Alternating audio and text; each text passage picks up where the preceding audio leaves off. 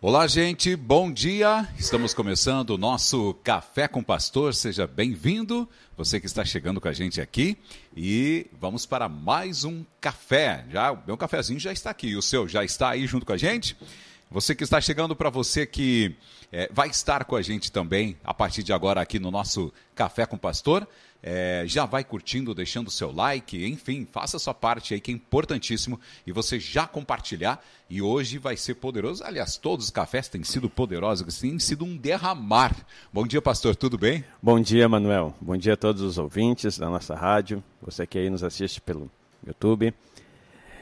Olha, o Manuel tem falado a respeito de ser poderoso, né? E, e, e, grande e poderoso é o nosso Deus, por isso ele tem feito grandes coisas aqui. Exato. E, e a gente é apenas um instrumento, né, Manuel? Para que a gente possa estar entregando aquilo que ele tem nos dado gratuitamente pela sua graça. E, e nós podemos, então, da mesma forma, partilhar. E você que está nos ouvindo, você que está nos assistindo, se prepare que hoje nós vamos, hoje nós estamos armados aqui.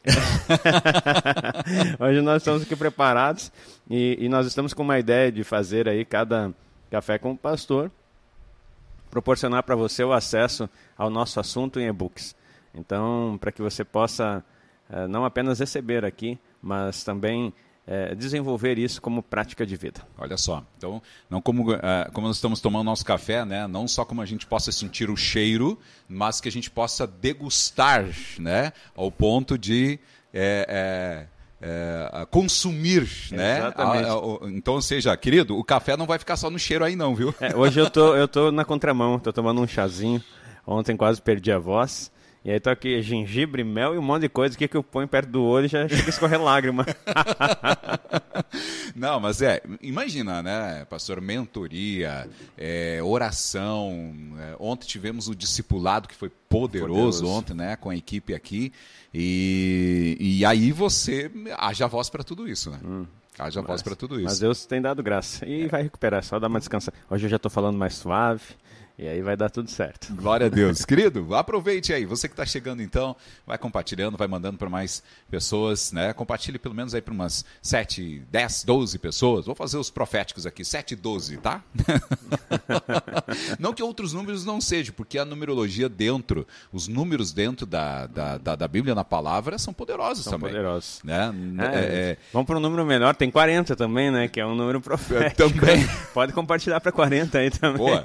Então, vamos lá, compartilhei para 40 se tiver. Não, mas tem, porque normalmente os convites, né, no WhatsApp ali você pode fazer linha de transmissão, enfim, se você tem esses contatos, manda, gente, manda, manda, queridão. E outros, muitas vezes você participa também, o pessoal participa de grupos, né? Grupos de oração. E os grupos de oração, às vezes chega a ter, é, tem mais, 30, 40, né, 100 pessoas. Então, compartilha, coloca lá, ó, uma oportunidade de você crescer espiritualmente, assista agora, né, essa, esse podcast e tudo mais. E nós já estamos no número 41 do podcast. Eu tô louco para chegar no 100 ali, sabe? Uhum. É, e fica, meu Deus, chegamos ao 100. E se a gente fazer uma análise de todo, há um processo e um crescimento, né, dentro do Café com o Pastor. Desde estúdio,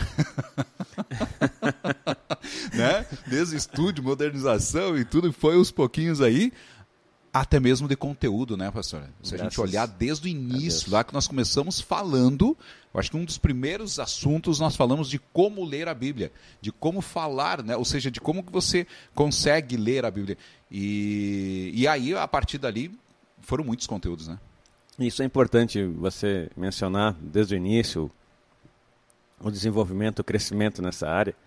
E, e nós temos que entender que, apesar de que a nossa mente sempre quer novidades, você pode perceber, antigamente a nossa mente é treinada para isso. Porque antigamente você assistia um filme que era dado na televisão para você e você tinha que assistir aquilo que estava ali e posteriormente você uh, passava uma reprise e você ficava assistindo o mesmo filme várias vezes e você parava para assistir. Teve filmes, por exemplo, é, é, eu com toda aquela ideia militar, o, o filme do Rambo, Aquele Meu Rambo Deus. 2 eu assisti pelo menos umas oito vezes. Eu sabia a fala de cor uma época, quando eu era é, adolescente, é, sobre isso. Então, olha só, a nossa mente, olha o que eu estou falando. A gente escutava várias vezes a mesma coisa e até decorava as salas. Hoje em dia, com todo o poder dos streamings aí, né, e toda essa liberação da internet, é, as pessoas querem sempre novidades. E o que, que acontece, Manuel? Quando nós vivemos só de novidades e novidades, a gente perde de se apropriar. É como o café que nós estávamos falando sobre aquilo que nós bebemos passa a fazer parte da nossa vida. Então, quando nós nós queremos sim muitas novidades aqui, muitas revelações, mas de tempo em tempo a gente vai ter que voltar num tema e aprofundar um pouquinho mais. É, de tempo em tempo voltar a falar. Por isso da ideia dos e-books aqui também, porque a gente vai falando, vai aprofundando e para que as pessoas é, recebam a novidade do Espírito, mas não apenas inovações. É, há diferente, a diferença entre novidade e inovação. Então nós precisamos entender que Deus tem novidades, mas nem sempre vai inovar as coisas. Ele tem novidades do céu para nós, mas inovação é parte de um, de um processo muito mais do nosso desejo de estar sempre atualizando algo como se nunca estivéssemos contentes com o que recebemos. E o nosso Deus quer entregar coisas poderosas. Mas nós vamos voltar agora a falar aqui um pouco de tribunal, assimilar, para que isso passe a fazer parte da vida do, do, ouvinte, de você que nos acompanha. E não simplesmente mais um conteúdo que mais tarde, assim, ah, um dia foi falado, como é que era mesmo tal de tribunal, né? Pois é, e daí fica no esquecimento. E a gente está sempre esperando. O que, que agora vai sair no Café com o Pastor de novo? Ele já falou de portagem, já falou de tribunal, já falou é. de não sei o que lá. Então nós temos que ter essa atualização, essa atualização, essas novidades. E não apenas a, a atualizações, inovações, na verdade, né? Para que a gente possa crescer. Olha só, isso é tão interessante, pastor, né? Fazendo uma introdução quando o pessoal, gente, vai chegando aí, vai compartilhando, vai dando seu bom dia aí, né? É, enquanto daqui a pouco a gente já vai falar sobre é, um assunto aqui muito poderoso, muito interessante, tá? Que é desvendando o destino profético no Tribunal Celestial. Tá? Nós estamos aí numa semana, e, aliás, num mês profético, né? Então a gente já vai falar sobre isso. Mas o que o senhor falou sobre a questão é, de renovação, né? Entretanto, é, é, para nós que por mais que a gente repita, sempre através daquela repetição haverá uma nova, é, haverá é, um avanço é, de novas revelações ou revelações atuais em função dos tempos necessários e dos tempos que precisa ser revelado. Né? Às vezes a gente pega, ou se, o senhor, obviamente, muito mais tempo, o senhor é, é, ou seja, é, logo que saiu do quartel, foi para foi para o seminário, e o senhor teve lá todo um treinamento, vamos usar dessa forma, saiu do quartel, treinamento, enfim. né? Mas o senhor estudou né, sobre a Bíblia. E hoje, se o senhor olhar lá para trás, a forma que o senhor estudou a Bíblia, ou seja, a forma que fez todo o seu curso de teologia, com todos os conhecimentos, e o senhor olhar hoje, atualmente, eu creio que não é a mesma coisa. Não. Há um. Eu não gosto da palavra evolução, né? Não é a evolução, é, revelação. Não, é revelação, exatamente. As pessoas dizem, ah, a gente evolui. Não, a gente não evolui. A gente progride dentro Até daquilo essa palavra que... evoluir é, é, é, Ele, ele tem um fora, contexto tem totalmente um contexto fora do, do, sistema bíblico. Então, nós, na verdade, estamos crescendo, nós estamos desenvolvendo, nós estamos amadurecendo, e, e, e tenho uma gratidão enorme por, por todas as classes que passei, as igrejas que pertenci, o, o que aprendi tanto no contexto bíblico como de experiência de vida das pessoas. Mas o, é que nem o maná né, que Deus falou. O maná de hoje não serve para amanhã. Ele vai se deteriorar. Boa. Então, e o de amanhã não vai servir para depois de amanhã. O de ontem eu não posso comer hoje. Se eu guardar, ele vai bichar, né? Vai criar bichos. Então, não estou dizendo agora que a revelação cria bichos, mas estou dizendo que eu, Agnaldo, ser humano, pelo que somos em natureza adâmica, se nós não nos renovarmos todos os dias, nós vamos ser comidos de bicho, por causa que na nossa carne há uma luta é, constante, né? Não aquela luta entre o carnal e o espiritual, mas para que nós possamos nos apropriar de Cristo e viver todos os dias em novidade de vida. É o que a Bíblia fala. Então nós temos que, de fato, sempre olhar por um novo contexto. Não é nova, ah, não é nova interpretação, não. não é nova revelação. Na verdade, é um entendimento novo a respeito do que. Quando a gente fala revelação, queridos, toda revelação já foi dada na palavra. Então não pense que Deus está dando algo novo agora. Não. Ele pega daquilo e abre, descortina mais uma parte. Mais uma parte. É, enxergar o que nós não tínhamos visto. É, isso é importante porque assim, ó, é... querido, e o que, que acaba acontecendo, né? A gente acaba que muitas das vezes vendo um tempo ou vendo que está, né? É... Às vezes você olha para um versículo, né? Aquele versículo de repente te, te deu aquela visão para aquele momento. E aí você se aprofundou. Você buscou mais. Quando o vídeo diz, olha, mas espera aí, tem mais coisa aqui, e tem mais coisa. E é isso, né? Deus vai acrescentando né, o conhecimento, vai te ajudando a acrescentar quanto mais você buscar. E aí ao, ao ponto assim de você ficar, dizer, ah, eu tô mestre aqui nesse versículo aqui, eu sou top do top. Aí quando você cair nisso, aí é perigoso. É, o grande detalhe da teologia é que as pessoas se especializam em partes da Bíblia e tomam aquilo como limitação. E aí elas não se permitem crescer ou ouvir o que Deus está querendo direcionar. A Bíblia não é um livro é, estático, como os demais livros que você aprende uma teoria e até que alguém venha e derrube essa teoria como uma nova teoria, no científico isso é comum, é, você fica preso, limitado, ou até mesmo fica debatendo depois as ideias, dizendo não, não, o que tu, a tua teoria difere da minha. Então isso é o meio acadêmico, meio científico. A Bíblia é viva e eficaz. Então é uma palavra viva. Você não pode limitar e dizer é assim e ponto. Nunca. Também isso não dá margem para que você faça, é, é, crie heresias ou desenvolva coisas que estão totalmente fora do contexto, porque a Bíblia responde por ela mesma, né? Uhum. Mas, mas esse lado de você tentar limitar e, e encerrar algo dentro de um contexto, dentro de um texto, perdão, dentro de um texto, é, é limitar o agir é, do Espírito nessa palavra que é viva. Maravilha. Queridos, vamos lá então, vamos. É, você que já deu um tempo aí, você já está chegando com a gente, deixa o seu like, curte aí, deixa o seu likezinho lá, compartilha aí, pelo menos para umas 7, 12 pessoas, compartilhe para as pessoas, tá? E fica com a gente aqui, vai se manifestando no chat, né? Faça é, é, questionamento se for o caso, não tem problema nenhum, mas o importante é a sua participação com a gente aqui desvendando o destino profético no Tribunal Celestial. O Tribunal Celestial tem tem a gente tem esmiuçado aqui, né? Cada situação, cada detalhe. E e a cada parte, a cada, a cada momento, a cada departamento, eu estava tentando achar uma parte jurídica aqui, agora me fugiu. Eu vim antes lembrando, vinha vindo para cá, para a eh, Gênese, e eu fui. É, eu hoje eu não sou um estudioso do direito, mas fui. Cheguei até o sétimo até o sétimo, sétimo semestre, né? E quase concluí, né? Já pensei, esse dia até minha esposa disse, por que não termina? Eu disse, pois é, não sei, né? Quem sabe? Tudo é possível.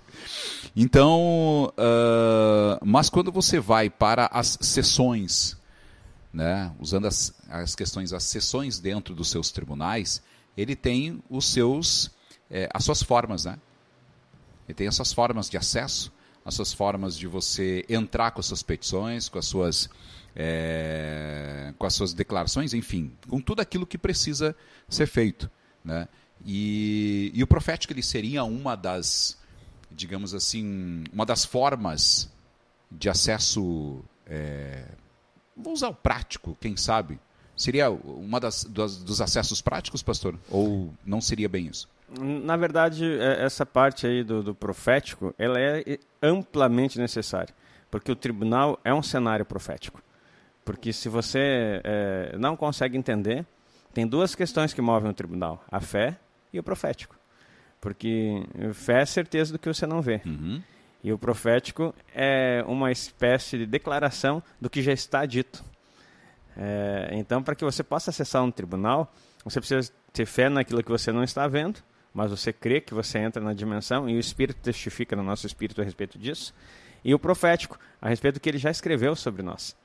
E esse profético não é. Quando falamos em profético, tem muitas pessoas confundindo o profético até hoje, Manuel, com adivinhação. Exatamente. Uh, existe espírito de adivinhação, inclusive na vida de muitos pastores. Então, você não viu errado, vou falar de novo. Existe espírito de adivinhação, inclusive na vida de muitos pastores. Quando um pastor. Essa, essa semana eu escutei um, um pastor que eu gosto muito dele, e, e ele falava o seguinte: ele, ele move poderosamente no, no é, na parte da cura. Uhum. E nós até experimentamos isso como igreja. Né? Tivemos um seminário com ele aqui, onde 17 pessoas foram curadas online. E Glória ele falando assim, é, que se ele quisesse tornar a igreja dele numa igreja de eh, milagres, ele ia captar só um tipo de povo. Uhum. E assim, ó, ele quer milagre, mas ele quer ensino, ele quer o profético, ele quer a, a edificação do corpo de Cristo. Quando um pastor se perde no dom que recebeu, e eu não estou dizendo que não é de Deus, mas entram no meio. O pastor, se é comprometido com Deus, ele não vai se perder nisso. Mas entram no meio a questão de outros espíritos de engano e manifestam no meio da igreja. E as pessoas vão pensar até mesmo que é o mesmo espírito do, do pastor ou do apóstolo que está ali, que está sendo dividido com os demais. Entretanto, devido à ênfase muito grande e à busca só da cura, pode manifestar no meio é, espíritos de engano, de curas, para ainda trazer créditos, principalmente quando a pessoa começa a associar o dom que recebeu com a visão do lucro. E aí as coisas se perdem. O profético é a mesma coisa. É uma linha muito tênue. Você precisa trazer a palavra profética, ter liberdade de buscar, pedir o dom profético. Entretanto, não ter isso como obsessão. Porque quando você está simplesmente dizendo o tempo todo que você quer ver, que você quer enxergar, que até mesmo a gente ensina aqui a respeito disso. Eu tenho orado, mas eu sempre oro para que tenha sonhos proféticos, para que tenha visão, para que veja anjo, veja um monte de coisa assim. Mas não pode ser um desesperado achando que tua vida cristã está relacionado a ver anjos ou ter sonhos ou ser arrebatado no espírito, enfim. Quando você começa a pedir demais, a mesma coisa acontece no mundo espiritual do mal, que são as viagens astrais, são as, a, a visão aberta porque é maligno. Então a Bíblia fala que Satanás se faz de anjo de luz para enganar. Então nós temos que tomar um cuidado. O profético, então, ele, ele é necessário para que acessamos o tribunal. Ele é necessário na vida da igreja. Mas para que a gente consiga entender que o profético nada, é, nada mais é do que a leitura do destino criado por Deus, falado na, é, antecipadamente ou no tempo, é, dentro da. antecipadamente ou no tempo, dentro da igreja, dentro da vida das pessoas. Então isso traz para nós um, um, um bom direcionamento do que é o profético. Agora a questão futurística, pessoal, Deus pode revelar, abrir o coração individualmente. Estou falando agora o profético para a igreja. Uhum, uhum. Agora individualmente Deus pode mandar um profeta, ler o teu livro do destino, colocar alguns sinais, principalmente quando a pessoa está desacreditada. A Bíblia fala que nós temos, é, Deus colocou em nós tesouros em vasos de barro. O profeta é aquele que consegue enxergar o tesouro no vaso de barro e não enxergar a podridão hum, que o mundo às vezes nos, nos envolve e, e, que faz sumir aquela fagulha que Deus colocou lá dentro. Então o profeta, o profético e o profeta, ele consegue enxergar além disso e recuperar aquilo que Deus já colocou. Esse é o propósito. Esse é o profético, é, é o é, revelando o destino no Tribunal Celestial. Olha só que maravilha. E, e, eu creio, né? A gente vê muitas as pessoas buscando essa questão do profético, é, dizendo assim, ah, Deus, fala comigo, qual é o meu, qual é o meu destino, qual é o meu, é, é, qual é o meu propósito, qual isso, qual aquilo. Né? Querido, a palavra é a melhor, é, a melhor, é, é o melhor profeta. e está tudo escrito ali, né, pastora? A questão é isso. Às vezes a gente tem preguiça e às vezes a gente se acomoda ao ponto de não querer ler, ler a Bíblia, de não querer declarar as, as palavras que estão ali. Porque uh, uma coisa é um profeta chegar e dizer para você, que é o que a maioria gostaria que fizesse. Uhum. Mas, entretanto, a questão dos tribunais, ele é, um, é, ele é uma outra linha totalmente diferente, né? É, você não espera só que alguém te diga, você vai lá você vai e, e faz. E faz. E, e isso é interessante. Você falou a respeito da, das pessoas decidirem, né, quererem. O Brasil é um país muito místico, com muito envolvimento com o cultismo. Então a pessoa a vida inteira, ela esteve debaixo do cativeiro do horóscopo, do, do, do, do horóscopo, é, teve é, debaixo de cartomancia, é, vidência, leitura de mãos, todas essas coisas que expressam um, um aspecto do ocultismo. E aí quando ela converte, ela esquece de se libertar disso. Então ela ah, não abandona, ela abandona os gurus lá fora, mas querem procurar gurus dentro da igreja. O que, que o diabo faz? Ele vê isso e ele se apresenta. E ele vai colocar pessoas, até mesmo dentro da igreja, para saciar esses teus desejos. E você vai continuar sendo um homem e uma mulher carnal. Homem no genérico, no sentido espiritual. Um homem carnal é, que vai estar sempre se alimentando de palavras é, futurísticas, de destinos ou, ou falsas profecias. Tem um espírito muito claro, inclusive é um altar, o, dos falsos profetas. A Bíblia diz que nos últimos tempos, é, a promessa de Joel, capítulo 2, é que ele derramaria o espírito sobre toda a carne. Vossos filhos e as vossas filhas profetizarão. Olha só o que vem para o fim. Uhum. E o tempo que nós estamos vivendo. Nós estamos nessa dispensação nem sei se a palavra dispensação é a mais correta, mas esse nesse mover, nesse movimento do Espírito para o profético, porque está antecedendo a vinda dele. Entretanto, não é porque ele derramou o Espírito sobre toda, a carne e que os filhos e filhas profetizarão que todos os profetas são verdadeiros. Jesus a, a, avisa no seu sermão profético que viriam muitos falsos profetas. Isso não é para que nós venhamos a, a tirar fora, né? rechaçar, não sei se tem no português, mas é é, excluir. Excluir, obrigado. É, excluir isso. Os profetas. Uh, tirar eles falsos porque vai vir falso, então é melhor não ouvir nada. Não, o que, o que Deus está dizendo, eu vou dar um derramar profético, mas cuidado, virão muitos falsos. Então, conheça o verdadeiro para não ser enganado pelos falsos. É, eu lembro que uma vez eu, eu, eu vi sobre isso, que a, a polícia americana, o pessoal da investigação, para captar as notas falsas do dólar que são emitidas e muito bem feitas, eles não estudam falso, eles estudam verdadeiro. Eles são peritos em reconhecer a nota verdadeira, para que no momento que eles olharem o que é falso, de cara eles conseguem interpretar, seja o melhor falsificador. Eles são treinados e especializados em conhecer o que é o verdadeiro. É, nesse aspecto, nós temos que ser assim no profético. Nós temos que ser treinados, habilitados a saber o que é o verdadeiro, para que quando o falso entrar pelo discernimento de espírito que Deus nos dá, nós possamos dizer assim, não, esse eu não quero, é, eu não quero ouvir, não recebo isso na minha vida, porque existem palavras que são liberadas que não vêm do, do trono da graça, vêm dos quintos dos infernos. E as pessoas, até agora lembrando essa expressão quintos dos infernos, né, que é usado na, na, na língua portuguesa, o quinto era um, era um imposto que a coroa cobrava no tempo é, de, da, do Brasil colônia é, de Portugal. E aí, só para lembrar um só pouco pra... assim, porque não tem nada a ver com Quintos dos Infernos, assim, no sentido que é um, é um lugar no inferno, né? Só me lembrei agora e é engraçado. Porque a gente sempre que usa, às vezes, sem, é, sem saber. Ninguém queria pagar Paga os quintos. Imposto, assim, né? ó, esses quintos que veio do inferno, esses quintos dos infernos, o imposto quinto, daí ficou a chamada. Agora eu lembrei, né, que tem coisa que vem do trono da graça, tem coisa que vem do, do quinto dos, dos quintos dos infernos. Agora, é, queridos, só para a gente fechar, e como é importante, tá? A gente vai entrar agora aqui é, na dimensão, tá? Nós vamos entrar numa dimensão, uma nova dimensão. Então fica e falar, ó, quando a gente fala em nova dimensão, te prepara porque é um novo lugar, tá? Um novo lugar aí para você entender é, daquilo que está sendo falado. E é importante que você entre nessa dimensão. É importante que você comece a entrar e buscar essas coisas do Senhor, porque o querendo ou não, nossos nosso tempo, nossos dias estão contados. Vamos usar bem esse termo bem chulo, para quem é fora do, do, Rio Grande do Sul, bem chulo quando a gente diz é bem aberto, né? ou seja, é, bem explícito. Né? Então, assim, ó, queridos, nossos dias estão contados.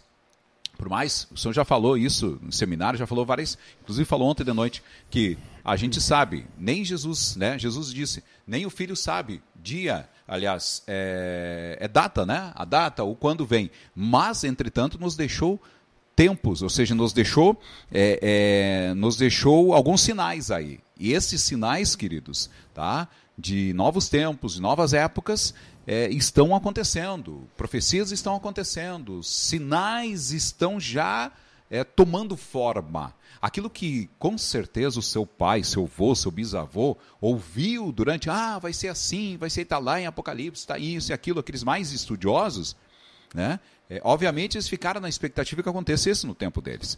Entretanto, hoje a gente vê que está muito mais próximo do que a gente imagina. E os próximos tempos, você acha que assim como as, uh, uh, se abre novas, uh, novas, novos livros e, e, esses livros a qual Deus né, tem de destino para cada um e, e, a gente vai descobrindo e a gente vai tendo revelações, as revelações elas vão né, chegando aos nossos olhos, o inimigo também ele se prepara.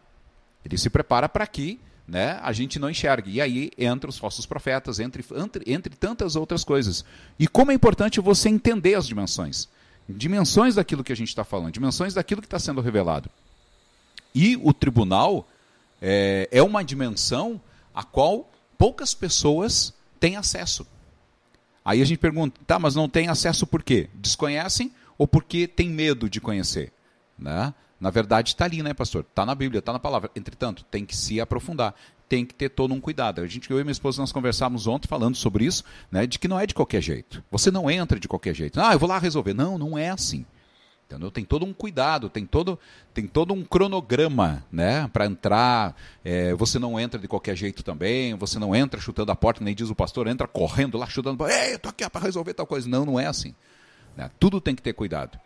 Yeah. E, e hoje a gente vai falar, né, pastor, vamos falar sobre, então, desvendando o destino profético no tribunal celestial.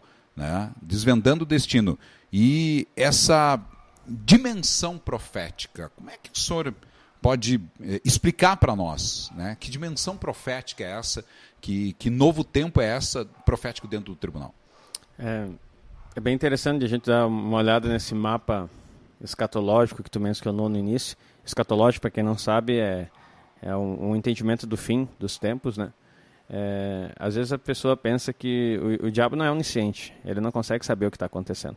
Tanto que um dos sinais, é, pessoas que não creem no arrebatamento e falam que não, não vai existir. Entretanto, o, o arrebatamento é um dos sinais para Satanás que ele tem pouco tempo. Então, quando isso acontecer, ele já sabe, aí ele vai entender que ele tem pouco tempo. Porque até então, cada geração ele tem que levantar o anticristo. Ele tem que, desde o tempo lá que foi escrito é, as cartas de João, diz assim, ó, o espírito do anticristo já opera no mundo. Então o espírito do anticristo já estava operando. Nós não sabemos o tempo e, e a hora que isso vai acontecer. Entretanto, como você mencionou, Deus não disse nem o dia nem a hora, mas os tempos proféticos nós vamos saber.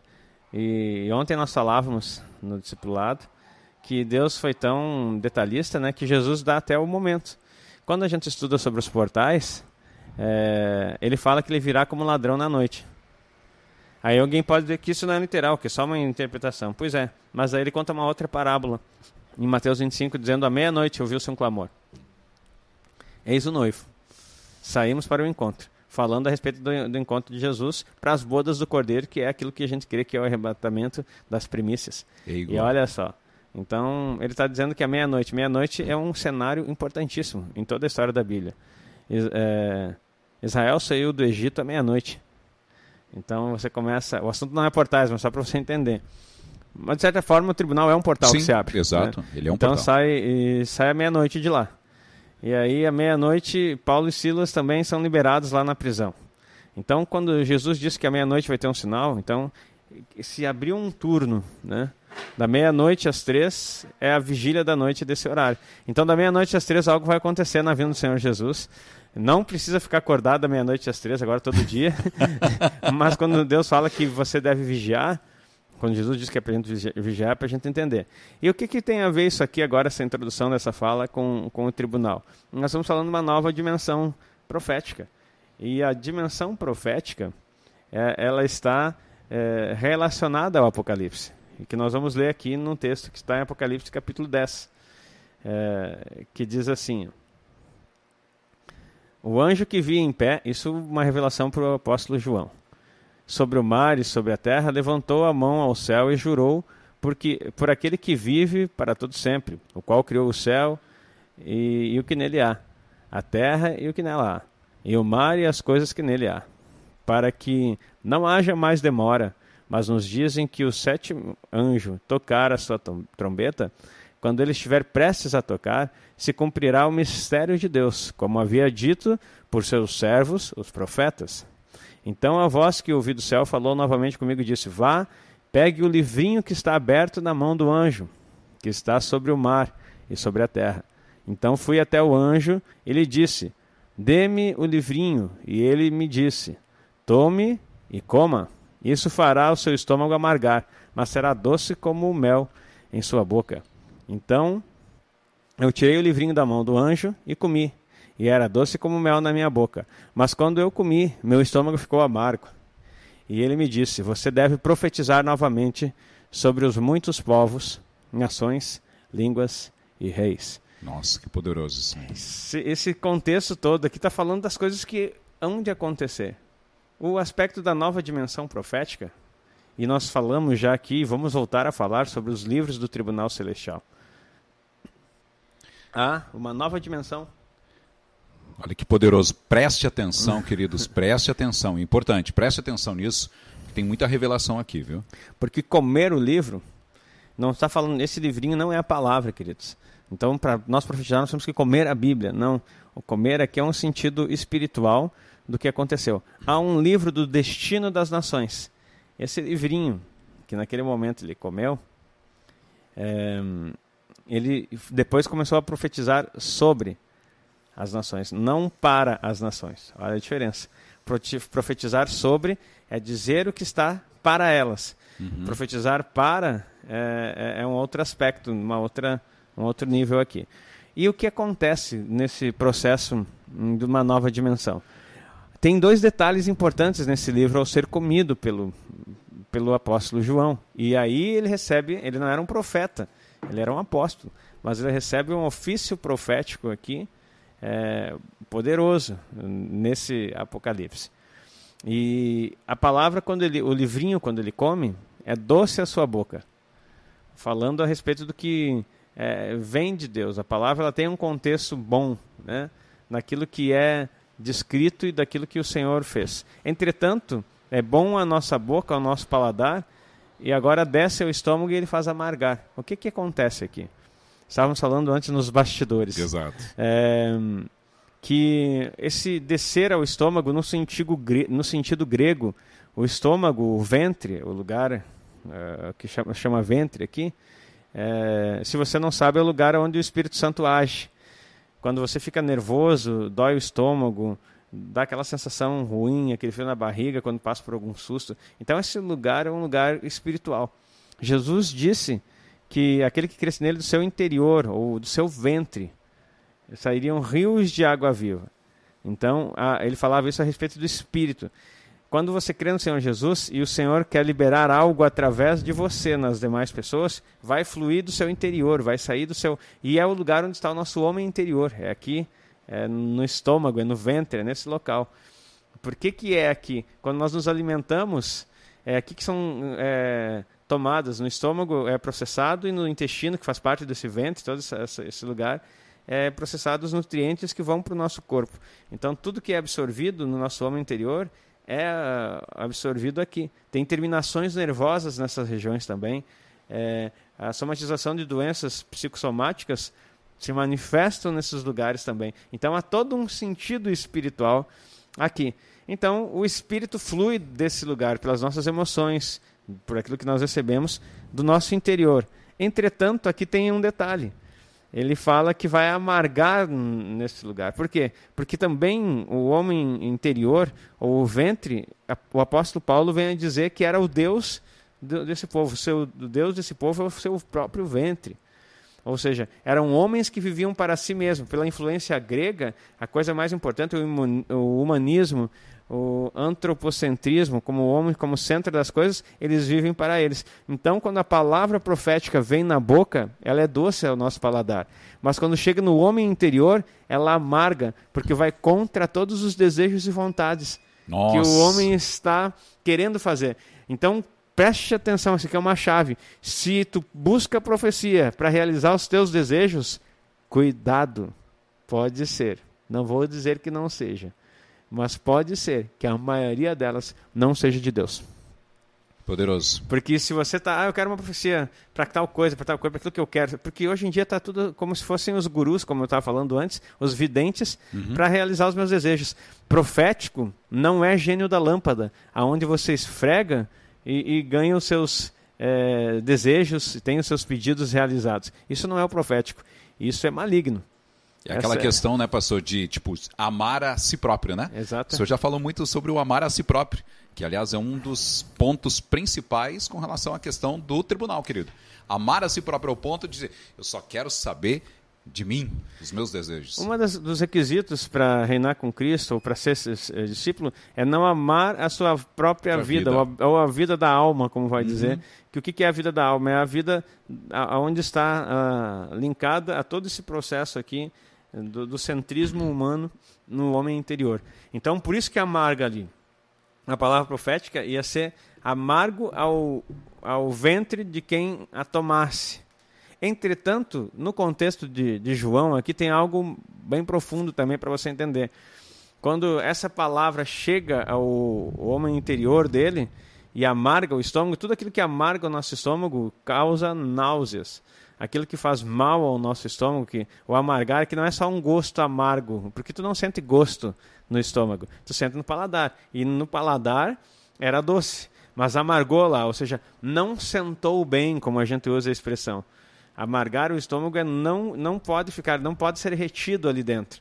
E aí o que, que acontece? Nesse sentido, tudo que é amargo nos faz vomitar. Vômito na palavra não tem um contexto, é, vamos dizer. É, Humano de você pegar a sua comida e colocar é, para fora de porque é mal, é ruim. Não, não, aqui nesse aspecto, esse vômito que está falando é, é algo interessante. Enquanto que o homem interior, o espírito flui do ventre para quem está ao redor, como um rio e inunda, agora aqui, é, é, nesse sentido, vai amargar e vai sair pela boca.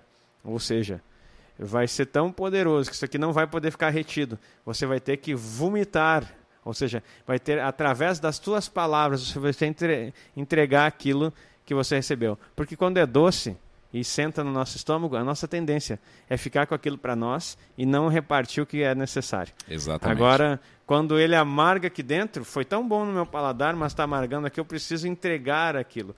É esse o sentido da nova dimensão profética. Ah, pastor, como isso é poderoso? Porque assim, ó, queridos, eu, eu já tive, vou contar aqui rapidamente uma experiência que eu tive né, com, com, com isso, de um certo. É, nós estávamos numa igreja e, e aí o pastor, enfim, liberou uma palavra e disse: vocês vão sentir queimar o, o, o, o peito de vocês. Quando a gente fala o peito, a gente acha que é o peito. Não, bem essa região, né? a região do estômago. Vocês vão sentir queimar e vocês vão receber palavras. Já receberam palavras.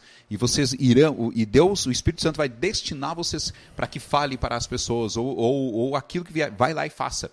E, e, e, naquele momento, assim, queimou o ponto entendeu? Que eu fui até um casal e, enfim, liberei uma palavra poderosa, glória a Deus, né? E até foi uma, uma palavra é, é, que eu disse que os sonhos deles, aquilo que eles mais desejavam, estavam sendo realizado. Né? E eu posso, não vou falar dos nomes deles aqui, mas eu posso falar porque já se realizou, glória a Deus. E eles tiveram o filho deles, né? que era o que eles mais desejavam, que eles mais sonhavam. Ou seja, Deus estava liberando aquilo, era uma palavra de confirmação para aquilo. Então, é a mesma situação com obviamente, aqui ele falou no contexto palavra, do contexto de que havia um destino para aquele povo, havia um destino para as nações, havia algo. E o povo precisava né, mudar o seu, o seu jeito, mudar e se voltar para Deus.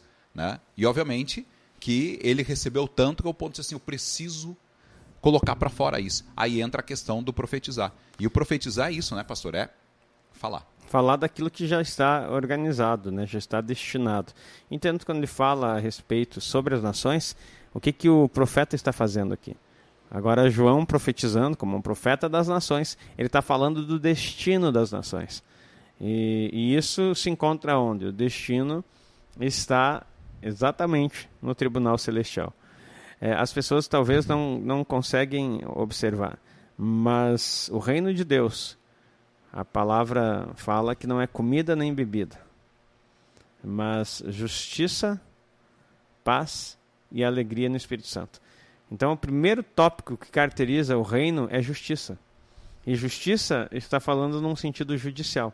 Porque quando há justiça no reino, há paz, e quando há paz, há alegria no espírito.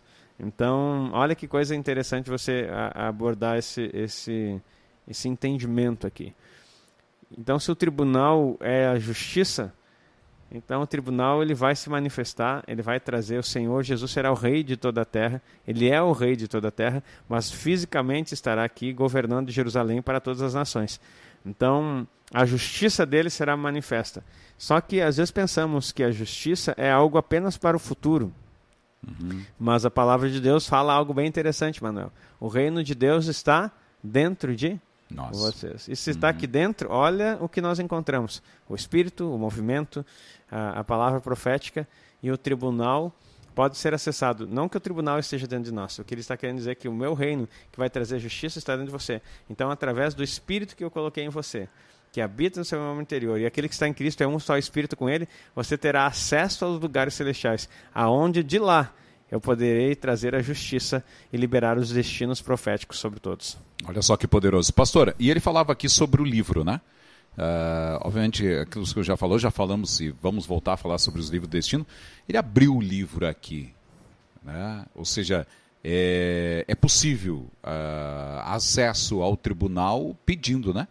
Abra este livro para que eu tenha o conhecimento, tenha entendimento, né? E Sim. eu possa profetizar, né?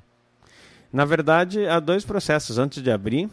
Você precisa é, pedir. É, porque eu não chego na biblioteca do céu. é como nós falamos, você não chega de qualquer jeito, né?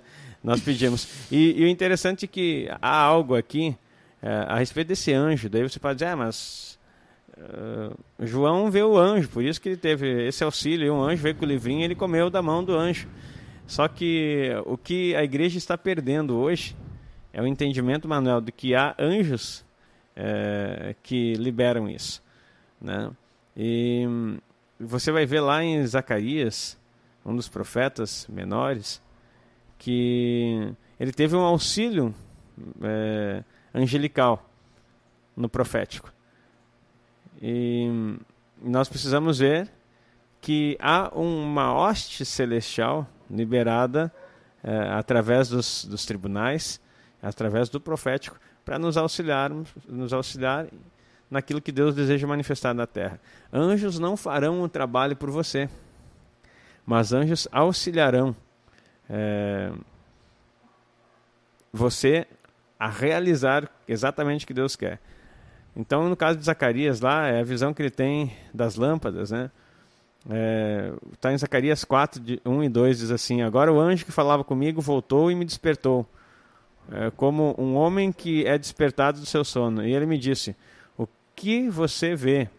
Então eu disse: Estou olhando e há um candelabro de ouro maciço com uma tigela em cima. E, o candelabro, e no candelabro sete lâmpadas, com sete tubos para sete lâmpadas. Esse anjo veio para despertar a nova habilidade profética em, Zacarias, para que ele pudesse ver o nível que precisava ver. Olha o segundo nível. Um você entrega o que precisa falar, agora você enxerga aquilo que precisa enxergar. Eu quero dizer para você que está nos assistindo, você que está nos ouvindo pela rádio, Deus nos dará anjos para que hum, essas habilidades proféticas adormecidas em nós sejam despertadas e Aleluia. para que nós possamos enxergar no mundo espiritual aquilo que ele está desenhando, aquilo que ele está mostrando a nosso respeito. Não tem nada a ver com adoração de anjos isso aqui mas tem que saber valorizar e respeitar o que Deus colocou como ferramenta nas nossas mãos. É, interessante, Manuel, é que nós temos falado muito sobre libertação. Eu não estou dizendo que é uma, mas posso até pesquisar. Mas a Bíblia diz assim: ó, as armas da nossa milícia não são carnais, mas poderosas em Deus para destruir fortalezas. Que armas são essas?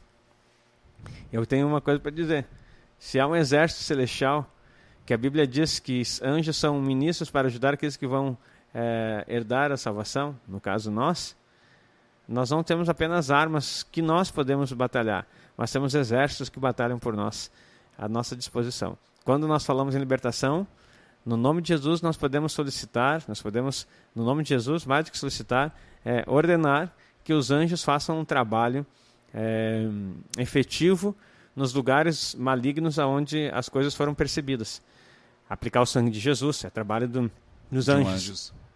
É, proteger, guardar, é, trazer, manifestar, é, até mesmo para que um espírito maligno que está no corpo de uma pessoa resistente e não quer sair, você não tem você não tem poder para fazer isso. Que venha tá? atirar, daí, alguém pode dizer assim, é, mas se não sai no nome de Jesus, dá-lhe pau, né, como diz o gaúcho, porque não é demônio, então. É, tem que sair, é... não, cuidado, queridos.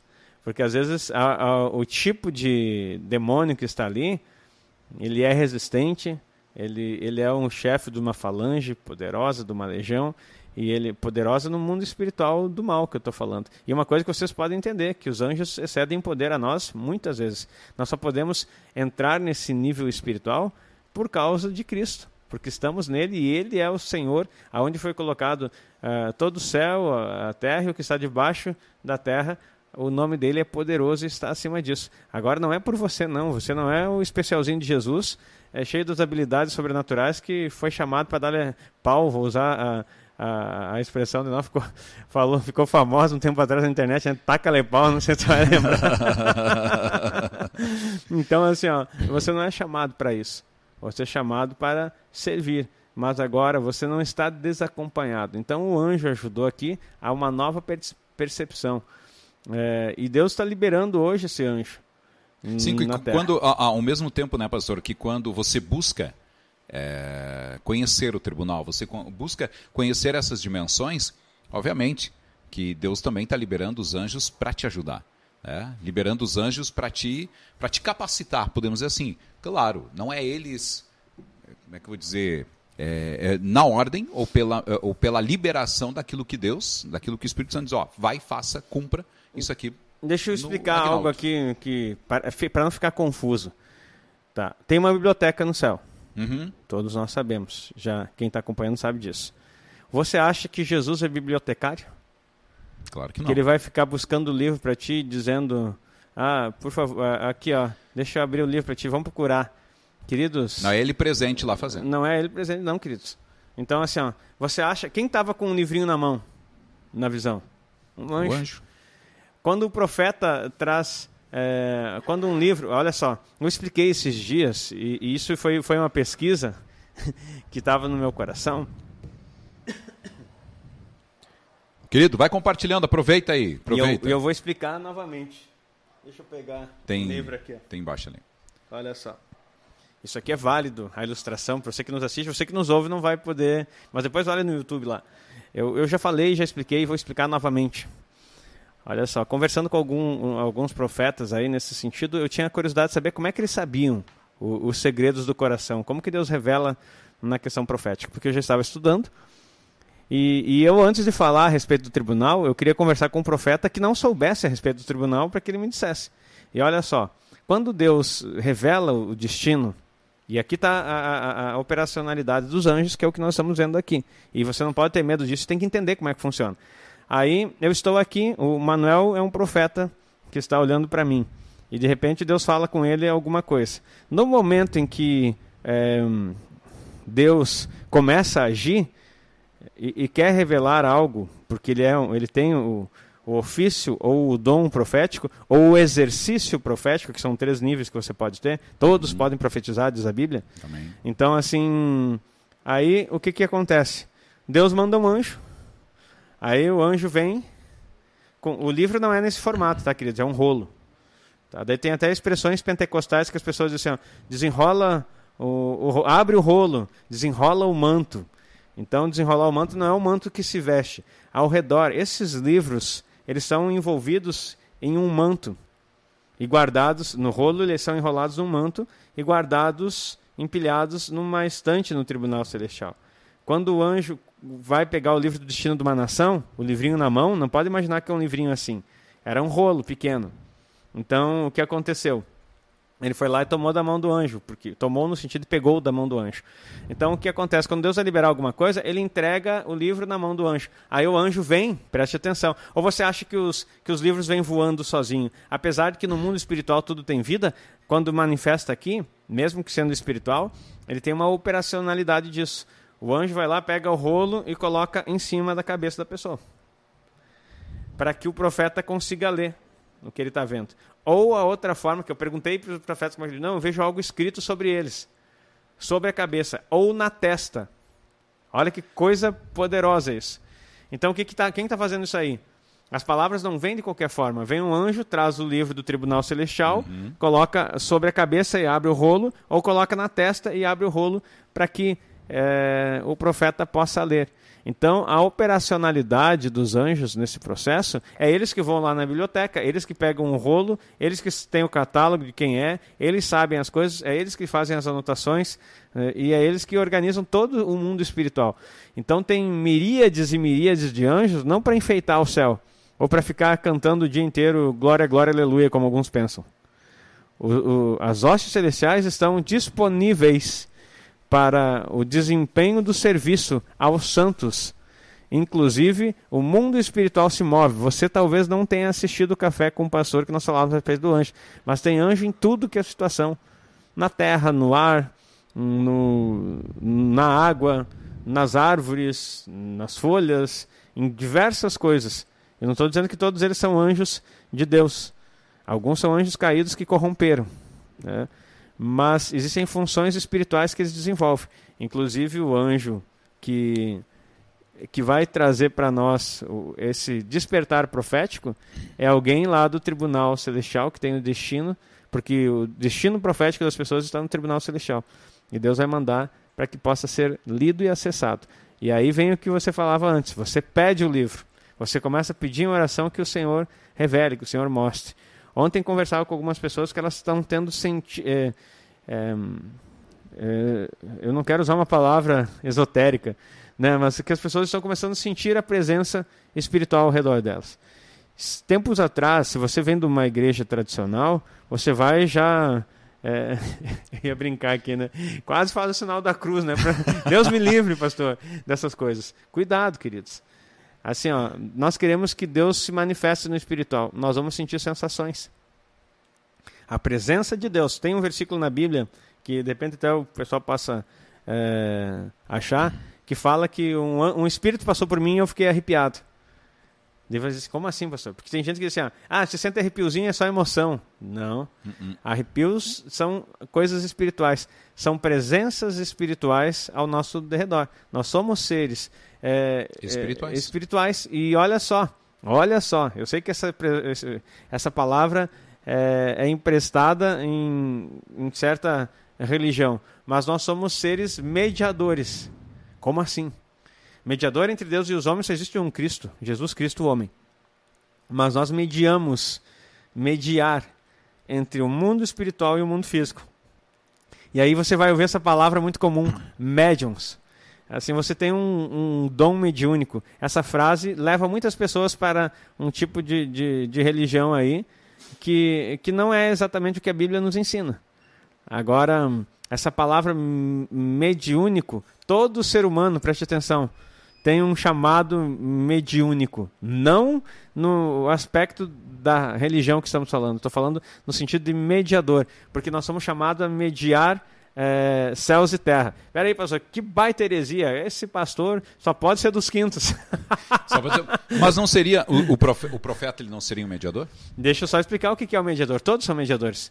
Porque quando, e vós orareis assim, Pai nosso que estás nos céus, santificado seja o teu nome, venha o teu reino, seja feita a tua vontade, assim na terra como é no céu. céu. A tua boca orando, a oração do Pai é um nosso mediador. é um mediador é um médium. Você então, já... ou seja, você toda vez que você pega a palavra do Senhor, você pega a palavra, né? Você pega a palavra, você pega versículos e você decreta, você fala, né? Você lê e fala, você está mediando. E aí tu falou uma coisa interessante. O profeta seria um mediador? Sim. E por que, que a Bíblia diz que todos podem profetizar? Ele não está dizendo que todos podem ter dom profético, nem que todos terão ofício profético. Ele está dizendo que todos podem profetizar. Todos podem mediar o céu com a terra e a terra com o céu. Olha, Olha que coisa interessante isso. Então, cuidado com esse ofício profético, aonde o apontamento é só futurístico para os meus desejos e para as minhas decisões. Não é assim que o reino funciona. O reino já tem, você já tem uma história escrita na sua vida no livro do destino. Peça o livro. O que você precisa é pedir. Querido, você está entendendo o que você está recebendo hoje aqui? É importantíssimo porque é, vai começar a fazer com que você veja a sua vida de uma forma diferente. Olha, olha aqui o texto, o pastor Heitor achou, acho que foi ele ali. É, Jó 4.1 Então o Espírito passou por diante de mim, fez-me arrepiar os cabelos do meu corpo. então, pessoal é, que está nos ouvindo aí, queridos irmãos, amigos que ouvem a rádio, ou você que está aqui pelo YouTube, a sensação, eu falava isso e comecei a falar de outro assunto, é, você sente o mundo espiritual, você pode sentir. A, a Bíblia fala, Paulo diz que nós temos que ter os nossos sentidos espirituais aguçados. Então existe um corpo espiritual, explicado lá em 1 Coríntios 15, e um corpo físico. Existem os cinco sentidos. E os cinco sentidos estão no físico e estão no espiritual. Então você sentir é o tato espiritual. Você sente, daí eu conversava com o irmão e ele dizia assim, pastor, eu não sei, quando eu estou orando por alguém, às vezes ele, ficou preocupado porque ele sentia às vezes um arrepio de baixo para cima, ou às vezes de cima para baixo. E ele dizia assim, qual é a sensação nesse arrepio? Não é a forma de onde ele vem, é porque daí talvez ele pensou, se vem de baixo para cima é, é, é, do inferno, se vem de cima para baixo é de Deus. E daí assim, ó, não, nós estamos é não, engraçado, nós, é, sim, pela interpretação pela dele. interpretação, né? Então ele não falou isso, mas ele, ele pensou assim, né? Ele estava meio assustado. Eu estou assustado com isso. Me explica o que que é isso. Ele disse, ó, querido, se vem de baixo para cima, se vem de cima para baixo, arrepio é arrepio. Agora o que você precisa entender é não é o todo arrepio mostra que no ambiente está e é um homem sério, um homem de Deus. E, então esse esse arrepio ele mostra algo. O irmão tem um sentido aguçado para o mundo espiritual. Ele diz assim, glorifica aí que isso, isso é dom de Deus. E daí ele já ficou feliz nesse aspecto. Ele disse assim, agora o que você precisa saber? O que é a sensação? Você sente calafrios? Você entrou no ambiente, esse arrepio vindo de baixo para cima, de cima para baixo, te dá um calafrio, te dá um negócio aqui no estômago assim, como quando tu passa numa montanha russa ou passa num carro rápido numa baixada, assim, que tu dá aquele negócio. O que, que você está sentindo nisso? Ou na hora que você arrepia, você sente um calor descendo na, da tua nuca para baixo, esquentando o teu corpo. O que, que, qual é a sensação que você está? Te dá um, um certo receio, não vou dizer nem medo, mas você fica assim meio que assustado com isso. É, então é isso que você precisa perceber. O arrepio está te produzindo o quê? Aí você vai conseguir, se o espírito é maligno, vai te dar uma sensação de calafrio, vai te dar um mal-estar. Às vezes produz cheiros ruins, às vezes o ambiente fica pesado, tu sente uma opressão. Então pode saber que o arrepio não é, é um anjo passando é, de Deus ou o Espírito Santo. Agora, quando vem um, um arrepio e você não sente nada de sensação ruim, sente uma alegria, pode saber que é a presença dos anjos. Isso pode ser o teu anjo que está contigo, uhum. pode ser o anjo do, do, do, ministério, pode ser o anjo, é, o, seja o anjo que for, ele está querendo mostrar e, e, e dizer que está junto com você. Se for um calorão que você sente que desce da, da, da cabeça ou que vem e, e, e você sente ferver na, na, nas suas mãos ou no seu corpo, é o Espírito Santo liberando através de você a unção para que você faça alguma coisa. Principalmente se você vai orar por alguém que está enfermo e sentir esse calor incendiando seu coração, libera a palavra, orando da forma certa.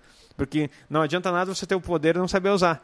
Agora parece, parece filme de, de, de história em quadrinho, né? Quando o herói descobre que tem poder e não sabe o que fazer com aquilo ali nada mais é do que uma interpretação do mundo espiritual. Não adianta você estar cheio de unção e não saber liberar unção sobre os outros. Você pode estar fervendo com a presença do Espírito Santo, com dons para curar, e você não sabe como liberar isso para outras pessoas. Não vai curar ninguém, mas está sobre você. Então, essas sensações, elas precisam ser entendidas e respeitadas pelos cristãos no mundo espiritual e parar de demonizar todas as coisas, dizer isso é do diabo, isso não existe, isso não é do diabo. Porque aí nós não vamos entender o mover profético, porque o mover profético será trazido por anjos nessa terra para a igreja, e não que eles farão, mas eles são aqueles que trazem. Lembra o que Jesus falou, para finalizar essa parte aqui, você entender? Quando ele, ele vê o cara debaixo da figueira lá, fugiu o nome dele, o Natanael. Natanael debaixo da, da figueira, daí ele disse assim: Ah, eu te vi quando estava e depois ele. Porque o disco que eu te vi se crer, coisas maiores você vai ver. Acho, que, acho o versículo aí, pastor Heitor. É assim, ó, você verá o, o anjos subindo e, e descendo sobre o filho do homem. Ah, para aí, querido. Tu te acha melhor que Jesus? Tem crente que é tão crente, Manuel, que eu acho que não vai querer nem ir pro céu porque ele é melhor que Jesus. Porque assim, ó, é, e, e assim, ó, ele e ele começa a dizer assim, não, mas peraí, como que anjo vai me auxiliar? Isso aí, para essas coisas demonizando aí, o pastor fala bobagem. Assim, ó, Jesus disse que, que eles viriam anjos subindo e descendo. Por que subindo? Porque estão com ele e vão subir para fazer algum efeito e descer para trazer de novo aquilo que pede. Cada vez que você pede alguma coisa, anjos que estão ao teu redor, que Deus colocou no, na tua vida, vão subir para acessar o céu e trazer, porque enquanto Jesus estava na terra, ele não subiu ao céu enquanto ele estava antes da crucificação, de, da, da ressurreição. Então precisava que anjos fizessem esse trabalho de estar com ele, buscar o que precisava e trazer. Jesus faz um desenho do mundo espiritual. Assim vai ser com vocês. Anjos vão subir e descer em favor de você, não porque você é bonzinho, mas porque o meu espírito está em você. O espírito você está em mim, e assim como é minha vida, a sua vida vai ser. E a minha esposa acabou de falar aqui, obras maiores você fará. Só que não pense que as obras que você vai fazer estão nas suas mãos. Shazam, como tem o filme. não, é, é você sendo usado, instrumentalizado pela unção do Espírito Santo e pelo auxílio de anjos. Já falamos aqui, inclusive tem anjos que na hora que você estiver ministrando cura, eles vão fazer a cura. Quando é operação de maravilhas, eles trocam órgãos, eles fazem esticar a perna. Pode saber quando uma perna cresce, não é assim, uau, está crescendo. Tem um anjo trabalhando ali, queridos. Então, é esse o sentido. O profético vai ter esse auxílio. E a igreja precisa entender, viver e receber, para não ser confundido nos últimos tempos. E, querido, e, e tudo isso que nós estamos falando aqui é, não é simplesmente só balela ou que nós vimos em livros. ou Não, nós já presenciamos isso, já vimos, já tivemos situações até dentro da igreja, né, pastor? De, de, de irmãos, de ver o anjo. Pastor, um anjo está ali o que, que eu faço? Tipo, né? É, é, e aí, então, é, isso, é, se porventura você vê, querido, tu, você não vai ordenar o anjo simplesmente só de qualquer jeito, entendeu? Você não vai ordenar ele de qualquer jeito, pelo contrário, né? Você vai pedir em nome de Jesus, né? An, é, manda os teus anjos fazerem tal coisa, operarem isso, operarem aquilo. Então, assim, ó, como é importante né, você saber como orar, porque aí tem a questão da oração, né, pastor? Tem como saber orar, como saber destinar, que não é o caso aqui. Mas o pedido do livro e como é importante a gente pedir este livro, como a gente saber desse livro, né? E não sabendo desse livro, tem como desatar, tem como destravar, né? O mundo espiritual é importante, é necessário a gente saber sobre o livro do destino, pastor. Importantíssimo, Manuel. Só vou ler o versículo que o pastor encontrou ali, ó. É, e acrescentou: Em verdade, em verdade vos digo que vereis o céu aberto e anjos de Deus subindo e descendo sobre o Filho do Homem.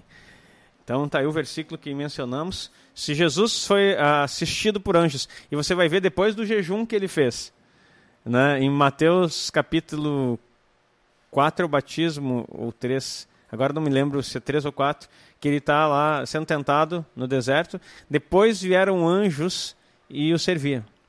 Depois, quem serviu, olha que loucura isso. Quem serviu o, o almoço para Jesus depois dos 40 dias foram anjos. Anjos trouxeram comida. Daí quando eu falei um dia aqui que tinham anjos cozinheiros, o pessoal começou a dar risada, né? Ah, você está viajando. Querido, vai ler Bíblia. Se o anjo serviu comida, você acha que ele trouxe da onde? Que, que o anjo foi lá e roubou do, do, do da, da próxima tenda que tinha ali, passou na mercearia da época, vamos levar uns pão aqui para dar para Jesus. Ô querido, ele comeu comida espiritual feita por anjos. Então, é, é, é muito importante. A pergunta do Manuel aqui, se a, a, como nós vamos acessar, como que nós vamos pedir, nós precisamos entender isso. É, esse, esses livros, a necessidade, né, é, de você pedir. Esses livros estão à nossa disposição e, e Deus quer revelar a nós aquilo que nós somos, aquilo que nós é, temos. Ele já revela na palavra o que somos. Agora, o que temos é importantíssimo você entender a respeito do teu destino para que a sua vida esteja alinhada. Estou falando isso aí, Manuel, é, quase um ano já né, que a gente está nesse, nesse processo é, de ensino. E as pessoas ainda ficam com dúvidas e ficam sempre esperando algo novo. E eu vou dizer assim: a informação, a fala aqui, não vai te levar para o tribunal. É, agora, é a prática da palavra, é o despertamento espiritual. A gente não acessa aquilo que a gente não conhece. A gente nunca vai acessar aquilo que a gente desconhece. O, o detalhe é que as pessoas querem acessar algo sem conhecer. Muitos não sabem no tribunal. E quando ouvem essa fala, ficam despreocupados ou ficam, ficam até dizendo: Ah, eu não, não vou querer saber disso, não, não me importa. Então nós precisamos é, compreender o que Deus disponibilizou a nós. E a partir do conhecimento disso, nós nos envolvemos nisso e começamos a, a receber do Senhor. O detalhe é que, antes mesmo de saber dos livros, que eu tenho à disposição. Eu preciso entender que há um, há um tribunal feito para me atender no céu, e é, do qual eu posso lá usufruir de tudo aquilo que é o plano de Deus para a minha vida. E sim, você deve pedir o seu livro de destino. E não quer dizer que Deus vai dar. Ninguém. Ó, presta atenção. Deus não vai chegar com o teu livrinho aqui, ó. Agnaldo, que que pode ler. Abre aí e lê. Daí eu vou para casa assim, assim, uau, olha aqui, olha aqui o dia que eu vou morrer. Olha o que eu vou ter conquistado já. Pronto. Daí aqui, o último capítulo, daí de repente eu olho lá, ah, aqui ó, vou estar tá reinando, oh, vou reinar sobre tanta cidade. Não, ele não vai te dar isso. É, ele vai te dar, eu sempre falo, o, o, acesso que você tem é o índice. Tá? É o índice do, do que vai acontecer. E tu não vai conseguir. Aqui eu estou olhando, eu vejo até o final do índice do livro. É, eu não vou conseguir acessar todo. Ele vai mostrar o próximo passo. Por exemplo, assim, é, aqui nesse livro que eu estou pegando, eu, é, o mundo espiritual. Então, eu vou ler aqui certe morte, certeza absoluta para a humanidade. Tá? Então, ele não vai me dizer como que o processo da morte eh, acontece e quando vai ser minha morte. Mas ele está dizendo aqui, ó, eh, vai ter morte. Isso é uma certeza absoluta. Agora, o processo disso, ele pode me revelar esse índice e, e colocar alguns termos. Por exemplo, haverá uma visitação de morte, mas não está no destino profético aquele tempo. Então, quando o profeta revela, quando Deus mostra, ele está querendo dizer assim: ó, se prepare para vencer essa, essa situação. No caso da morte que eu estou falando aqui. Deus não vai revelar a tua morte, Manuel. Dizer assim, ó, eis que te digo, meu filho, morrerás. Não, ele vai dizer assim, ó, ele vai mostrar, no teu caminho aqui vai haver umas formas de ataque, mas eu estou te revelando para te escapar por aqui, porque eu tenho para você longevidade. Aleluia. Eu tenho para você uma organização diferente. Você está entendendo que ele revela os passos? Ontem falávamos também a respeito da, da, da sensação profética. Por exemplo, as pessoas querem dizer, eu já mencionei isso aqui, mas vale repetir, é, eis que te digo, né? Cada pessoa, quando, quando o profeta já começa dizendo assim, eis que te digo, já dá um passo para trás e tenha bastante discernimento, discernir no espírito. Porque aquele que diz eis que te digo, ele está muito linkado a, ao, aos profetas do Antigo Testamento. Por quê? Eles não têm validade? Pelo contrário. São os profetas que temos até hoje. Entretanto, a expressão eis que te digo era um sinal para diferenciar dos falsos profetas. Porque tinham profetas de Baal, profetas de Moloch, profetas de tudo que é, que é Deus pagão. Então, quando ele, é, quando ele dizia assim diz o Senhor, ou eis que te digo em nome de Deus, o que, que ele estava falando? Ele estava mostrando de que parte vinha a profecia.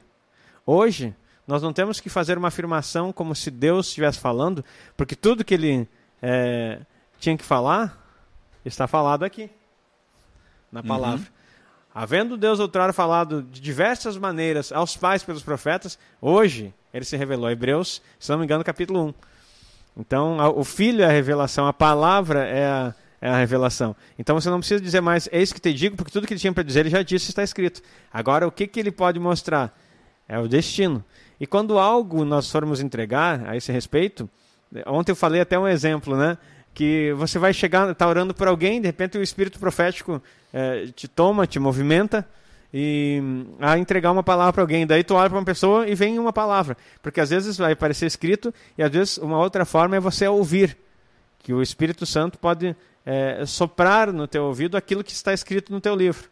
Mas daí é mais ainda diferente porque ele sopra palavras. É, de repente, é, o, o, destino é, é uma leitura escrita. Agora a sensação que o apóstolo Paulo fala em 1 Coríntios capítulo 14, que o coração do incrédulo será revelado, às vezes é um sopro de acontecimentos. Aí vem a palavra que a gente usou de exemplo ontem, cachorro. Daí a pessoa vai dizer assim, meu Deus, o que que é isso, Senhor? Como que eu vou chegar e chamar o irmão de cachorro? Imagina, daí o profetão, é isso que te digo, cachorro. Não tem sentido. Então, assim, ó, mas tu recebeu apenas uma palavra, daí tu vai dizer assim, Espírito Santo, o que que, o que, que eu quero com isso? O que, que o Senhor quer com isso? O que, que eu vou fazer com essa palavra? Aí você tem que ter o discernimento, o entendimento de trabalhar no profético. Uhum. Aí você vai chegar perto da pessoa e vai dizer assim: Ei, tu sabe o nome, o amigo, você expressa com a pessoa, e você vai dizer assim: Eu eu tô com, eu senti algo no meu espírito aqui, uma sensação. E uma, tem uma outra palavra até que é, que a gente pode usar, mas enfim. E, e me veio, o, Deus falou comigo a respeito de um cachorro. Aconteceu alguma coisa é, com o seu cachorro? Em, envolvendo o cachorro, né? Nem fala envolvendo o cachorro. Aí o cara começa a chorar, ah, perdi meu cachorro. Era o animal de estimação que ele amava. E daí assim, daí vai dizer assim, ah, pastor, da onde que Deus vai se interessar pelo, pelo animal? Ei, sabia que existe redenção até para os animais? Você que você não acompanhou as eras passadas, até os animais serão redimidos. Romanos capítulo 8 diz que a, a, a criação aguarda a manifestação dos filhos de Deus para que eles sejam livres do cativeiro da corrupção. Teus animaizinhos serão redimidos. E a Bíblia também diz: o justo cuida dos seus animais e a impiedade do ímpio é cruel. Então, se você acha que Deus não está nem aí para os bichinhos, se enganou. Então, Deus se importa e pode usar um evento de um cachorro para mostrar no coração da pessoa o quanto ele ama e está cuidando dele. Tu perdeu teu cachorro, mas não se preocupe, eu estou aqui, sou teu Deus. E aí assim, ó, aí Deus fala cachorro, e você diz assim, ó, daí a pessoa começa a chorar, perdi meu cachorro. Aí tu fica dizendo, o que, que eu faço? Próximo passo. O Espírito Santo vai dizer assim, fala tal coisa. Diz para ele que é, esse cachorro, é, ele está chorando porque esse cachorro ele ganhou do pai dele. O pai dele morreu e ele está sofrendo muito. Então, porque esse cachorro lembrava o que o pai fez. Desde assim, diz para ele que eu estou cuidando dele, que o pai dele conheceu, me conheceu, está comigo. E um dia, vai, imagina, e um dia vai se encontrar. Pronto. Pronto. Acabou. E ele está agora fora dos caminhos do Senhor, por causa que ele se decepcionou com algumas situações. O pai dele morreu na fé, deu o cachorro para ele. Agora a lembrança que ele tinha era o pai. Eu quero dizer para ele que eu estou cuidando dele e que eu quero que ele esteja junto comigo. Tudo envolto isso, a pessoa. É... E só uma palavra: cachorro. A pessoa há uma libertação ali na vida dela. E olha, você está entendendo o que é o profético? O profético é isso, queridos. O resto são construções humanas que hoje em dia tentam alegrar e falar o que as pessoas querem ouvir. Como tendo, isso é sinal do final dos tempos, como tendo comichão nos ouvidos, cercar-se de falsos mestres, que fa, é, falarão aquilo que eles querem ouvir. E também dentro dos falsos mestres, entre os falsos profetas, falsos evangelistas, não é só falsos profetas que vão ter. Os cinco ministérios serão uh, os falsos. Então nós temos que ter o discernimento para, para viver. Então, assim, como que Deus libera os destinos no, no tribunal uh, celestial?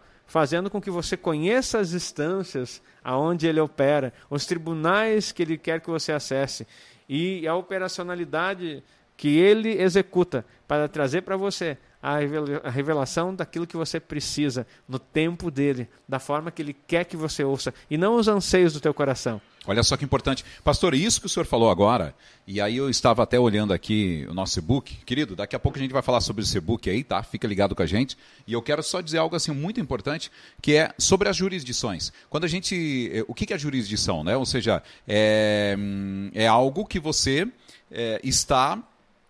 Você recebe. No caso, João recebeu recebeu ali o livro da nação, o livro né, do destino daquela cidade, o livro do destino né, daquele, daquele estado, daquele país que tinha que falar, que, que ele tinha que profetizar sobre tal. Da mesma forma, é, a gente pode receber isso, né? Para, ó, se você está buscando, se você está lá como intercessor, ou seja, ó, me mostra, Senhor, o livro do destino da cidade. Eu quero ver, eu quero profetizar sobre essa cidade. Né? Se você pedir, isso, é, isso acontece. Tu ia usar teoricamente, e eu vou pegar o teu teoricamente. Teoricamente acontece, não que seja uma teoria, mas você falou algo importantíssimo aqui a respeito da jurisdição. Quem cuida de cidades? Apóstolos. Apóstolos. Se você não tem o, o, o ministério apostólico, não peça para ver o destino da tua cidade. Boa. Porque você não vai receber. É um livro que não é para você.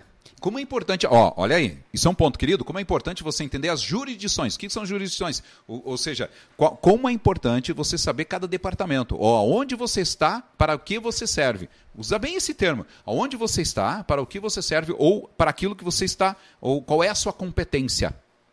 Né?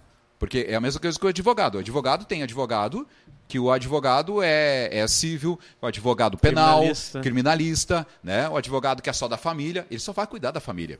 Não que ele não, ele não tenha outras, né, é, outras especialidades ali, outras capacitações, mas, entretanto, é, ele está mais para aquilo. Né? mais para a família, mais para o civil, mais para o criminalista. Isso é importante falar, que a jurisdição não é limitação uh, dos acessos no total. Por exemplo, nós tivemos um seminário há pouco tempo sobre intercessão profética. E daí Deus disse que ele alguém pode dizer assim, como que não posso pedir o livro da cidade? Por causa que Deus disse que procurou alguém que estivesse na brecha por essa cidade. Queridos, não confunda pedir o livro com estar na brecha. O intercessor é uma coisa. Intercessão é uma coisa, acesso aos livros é outra. Boa. Então, assim, ó, é, livros do destino revelam o que Deus tem para a cidade. Agora, para ser um intercessor, tu não precisa saber o que Deus tem para a cidade. Uma coisa que ele é, tem é um futuro bom. Ele sempre declara isso. Eu sei o plano que tem sobre vós. Planos de bem e não de mal, para dar o fim que desejais. Qual é o fim que você deseja? Que tudo se vá bem, que tudo aconteça. Então, o intercessor, ele não necessariamente tem que ter é, um, o livro da, do destino, sabendo o que Deus quer para aquela organizar. cidade. Agora, um apóstolo que é alguém territorial, que tem uma unção para isso, é crescimento. Os apóstolos saíram de Jerusalém e chegaram no mundo todo. Então, eles precisam saber os destinos, as coisas que vão acontecer, para que ele possa. Até porque nas batalhas, a, a, o pessoal fica. Eu sei que o pessoal brinca muito e ouve. eu, eu não sou muito adepto às piadas do meio gospel. Hoje em dia, você vê canais assim de pessoas que ficam fazendo chacota de tudo é, é, que é sagrado, né? Eu discordo, eu não vejo graça nesse humor. Porque às vezes o pessoal debocha e fala coisas que, que trazem maldição sobre sua vida e desconhece. E quem assiste da risada recebe a mesma maldição sobre si. Então tome cuidado com o que você põe diante dos seus olhos. Agora, vamos pensar assim, o pessoal debocha muito a respeito de apóstolos, né? Porque é claro que surgiram apóstolos que são pessoas perdidas no seu contexto e que estavam apenas atrás de uma posição é, de reconhecimento. Mas existem os apóstolos desse tempo que Deus levantou, porque a igreja dele, a igreja do fim, ela é pautada em dois aspectos: apostólico e profético. Uhum. Então, se não tiver esses dois, não vai entrar no sistema. Ele não vai ser a igreja aquela é, vencedora lá de Apocalipse. Fecha o parênteses. Então, você tem que tomar cuidado com os deboches. Mas o, o, o apostólico ele é poderoso, sim. Apóstolos eles têm um, um, um decreto na sua mão de avanço, avanço territorial e geográfico. Se não há um apóstolo, você não pode batalhar espiritualmente nas regiões celestiais, porque não há uma autorização para isso. Se às vezes os pastores estão querendo fazer é, campanhas para destronar, é, destronar os tronos, remover principados e estão apanhando da, da igreja porque eles estão numa jurisdição que não lhes compete. Se o teu chamado é pastoral, você vai trabalhar num, numa jurisdição. Agora, remover é, o aspecto espiritual de um território é função apostólica. Se você não tem a unção apostólica para isso, você precisa pelo menos ter um apóstolo sobre sua vida. Ah, eu não acredito em apóstolo, não sei o que é apóstolo vamos só consertar a fala aqui. Muitas pessoas são apóstolos e estão em funções pastorais, porque a denominação não reconhece, porque não tem a revelação dos cinco ministérios. E aí, porque alguém dizer assim, mas eu sou pastor e eu estou movendo aqui no espiritual e destronando tudo e tem acontecido. E não é, ele, ele não é soberbo, ele só está falando uma realidade de vida que ele está vivendo. Só que ele é um pastor com função pastoral, mas na verdade ele tem uma unção apostólica. Ele só não foi derramado óleo na cabeça e reconhecido como apóstolo. Mas quem consegue batalhar nesses lugares tem unção apostólica. Acho que deu para entender aqui, né, uhum, Manuel? Uhum. Nessas questões de jurisdições. Você... Não, e é importante porque, né, pastora? É, é, é, muito importante, querido, você saber onde você está e, e, e quem você é no corpo de Cristo. Entende? Você tem que entender, você tem que buscar e, e, e deixar Deus trabalhar. Né? Ah, se você vai se tornar, eh, ou você vai receber o dom profético, ou se você vai receber um dom de cura, ou libertação, ou seja, se você é, seja até mesmo porteiro. Né? A gente já falou o porteiro. O porteiro tem uma função eh, especial. Ontem até eu comentava com meu irmão e ela ah, é verdade, ah, então tá. Mas assim, ó, querido, até o porteiro, querido. Até o porteiro, que muitas vezes, que nem o senhor já falou, já foi desprezado, né? E ESA, muitas vezes desprezado, e é um ministério importantíssimo dentro da igreja. Então, assim, é, você saber aonde você está, ou para aquilo que você está é, fazendo ou atuando, não atuando, mas servindo, você se mover. Não querer tomar o lugar, ah, o meu pastor, verdade, ah, o meu pastor Agnaldo não está orando é, para Giruá ou querendo tomar posse, eu vou começar a orar e pedir o livro. Não, você não vai ganhar. Isso não vai acontecer, querido. Isso não vai acontecer. Né? Porque é muito claro. É, o, e aqui João falava, né? Por que, que João recebeu o livro? Porque ele era apóstolo. Apóstolo. Né? Ah, eu quero ser apóstolo. Não é assim também. Não é de qualquer jeito. Todo mundo quer ser pastor é apóstolo, né? Quer uhum. só ter um título. Querido, não queira, né? E o senhor já falou várias vezes, não queira ter um título que não olha, cabe a você. Olha, olha que coisa triste isso. Isso é tão elitizado nas falas religiosas, uh, eclesiásticas, para ficar uns termos mais bonitos aqui, que as pessoas querem apóstolos e pastores. Aí tu unge um evangelista e ele sai triste. Queria ser pastor. Como se fosse uma coisa a menos. Ou é ungido do pastor. Ah, queria uma unção apostólica. Como se tivesse um, uma, uma hierarquia. Existe uma hierarquia, sim, no mundo espiritual uhum. para jurisdições. Mas entre eles são cinco ministérios que andam junto com uma função, aperfeiçoamento dos santos. Então, se tiver apóstolo, não tiver profeta, e não tiver mestre, e não tiver pastor, e não tiver evangelista, tá capengo. É um, são cinco colunas que está sendo sustentado só por um. Toda igreja que não tem os cinco ministérios levantados e organizados, ela está com problema. Alguém está sustentando sozinho essa, essa estrutura toda. Ah, pastor, não é bem assim, porque, assim, queridos, é assim. E não, não podemos discutir nesse aspecto aqui o que a Bíblia diz. Então, por que, que os santos não estão sendo a, a, aperfeiçoados em todas as áreas que eles precisavam ter? Porque os evangelistas não estão fazendo seu papel, porque o pessoal pensa que evangelista é aquele que sai entregar folheto, ou é aquele que faz o, a campanha, né? E, e, e, faz o pessoal aceitar Jesus, sai correndo. Não quer aprender um evangelista? Estuda a vida de Felipe. Estuda a vida de Felipe. Eu quero dizer assim, ó, o evangelista é o que move nos dons espirituais. Quando você tiver eh, sido arrebatado e correndo que nem ele, e correndo que nem ele, aí nós vamos bater um papo. Daí você começa a dizer que o evangelista é menos do que pastor e apóstolo. Ele é arrebatado, ele se acha num outro lugar. Deus leva ele para um lugar, ele evangeliza, batiza, evangeliza, batiza e puf, some na frente dele e aparece em Azoto, em outra cidade que é 90 quilômetros do lugar onde ele estava. 90 quilômetros, sai assim, puf. Ah, não, mas é que o arrebatamento era quando não existia. É, não, isso acontece hoje. Homens de Deus têm sido, têm lido e estudado sobre isso. É, homens de Deus que são levados em espírito para outros países, Nossa. em lugares onde é, o evangelho não conseguiu entrar. Porque vocês pensam que o, que o diabo vai vencer do Deus de toda a terra, queridos?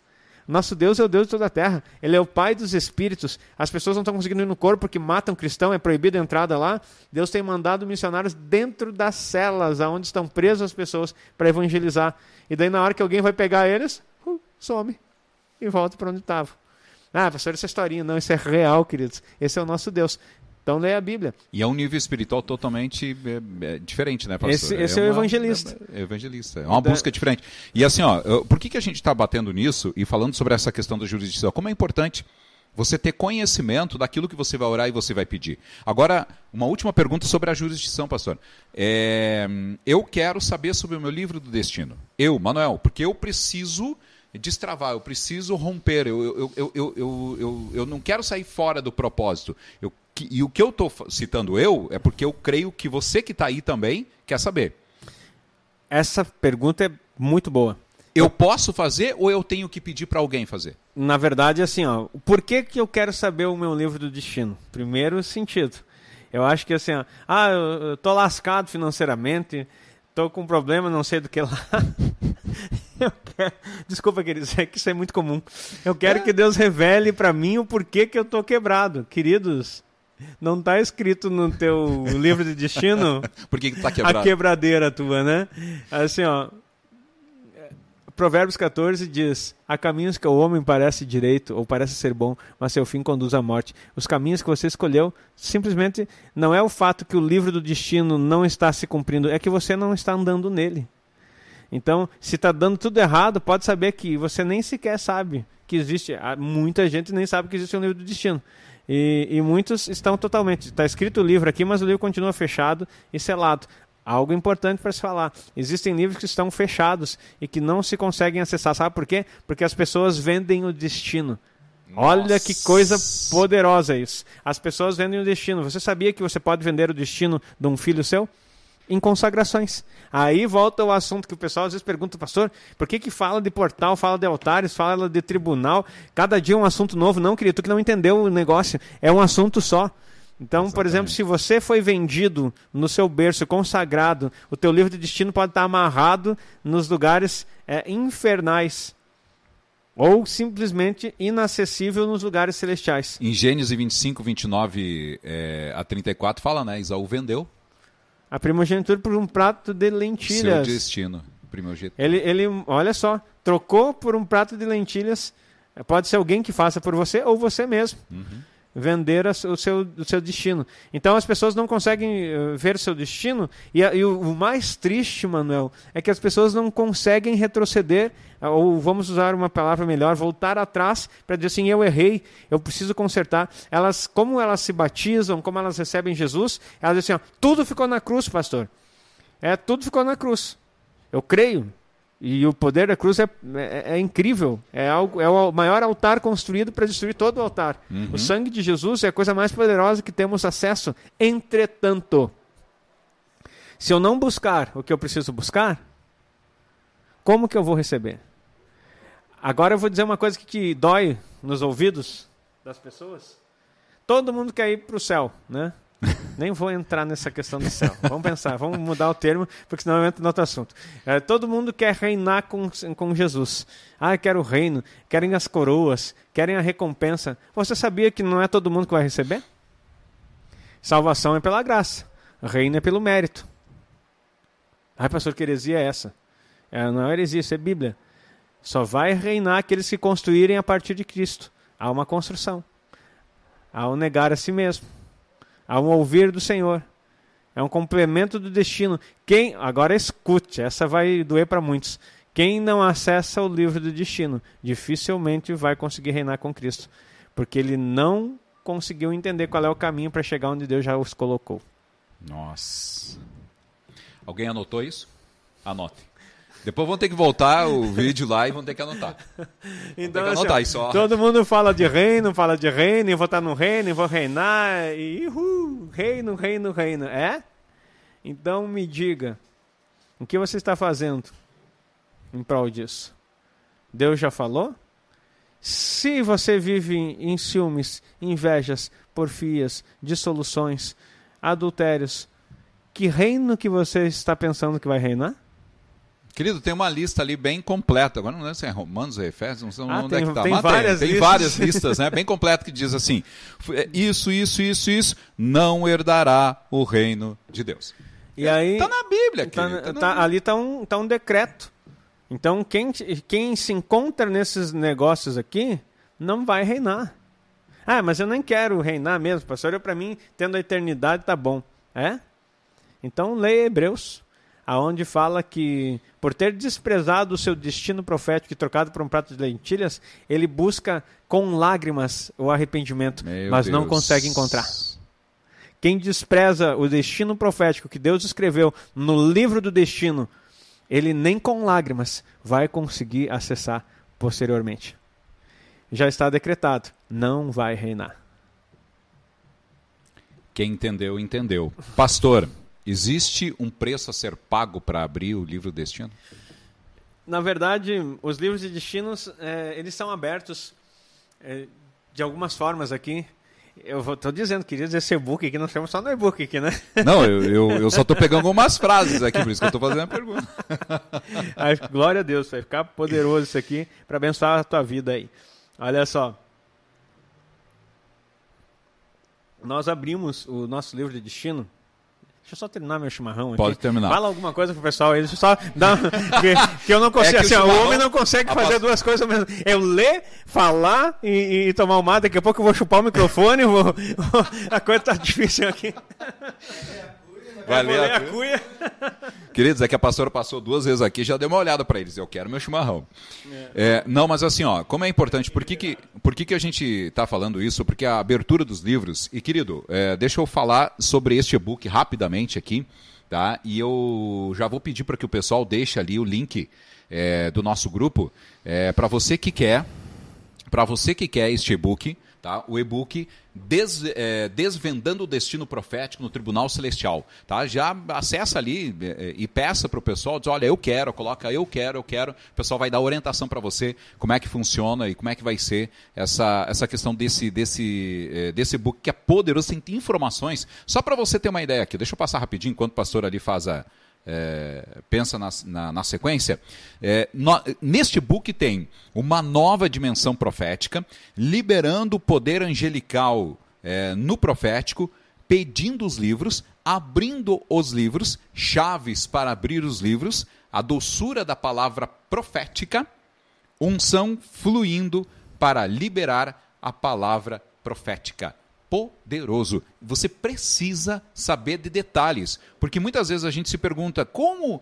eu vou uh, uh, ir buscar o meu, meu livro de destino, né? De que jeito eu entro no tribunal para fazer isso? Você já tem recebido muita informação para você que está nos seguindo de todo o processo de você entrar no tribunal, de que forma, você não entra de qualquer jeito, enfim, a gente já falou sobre isso.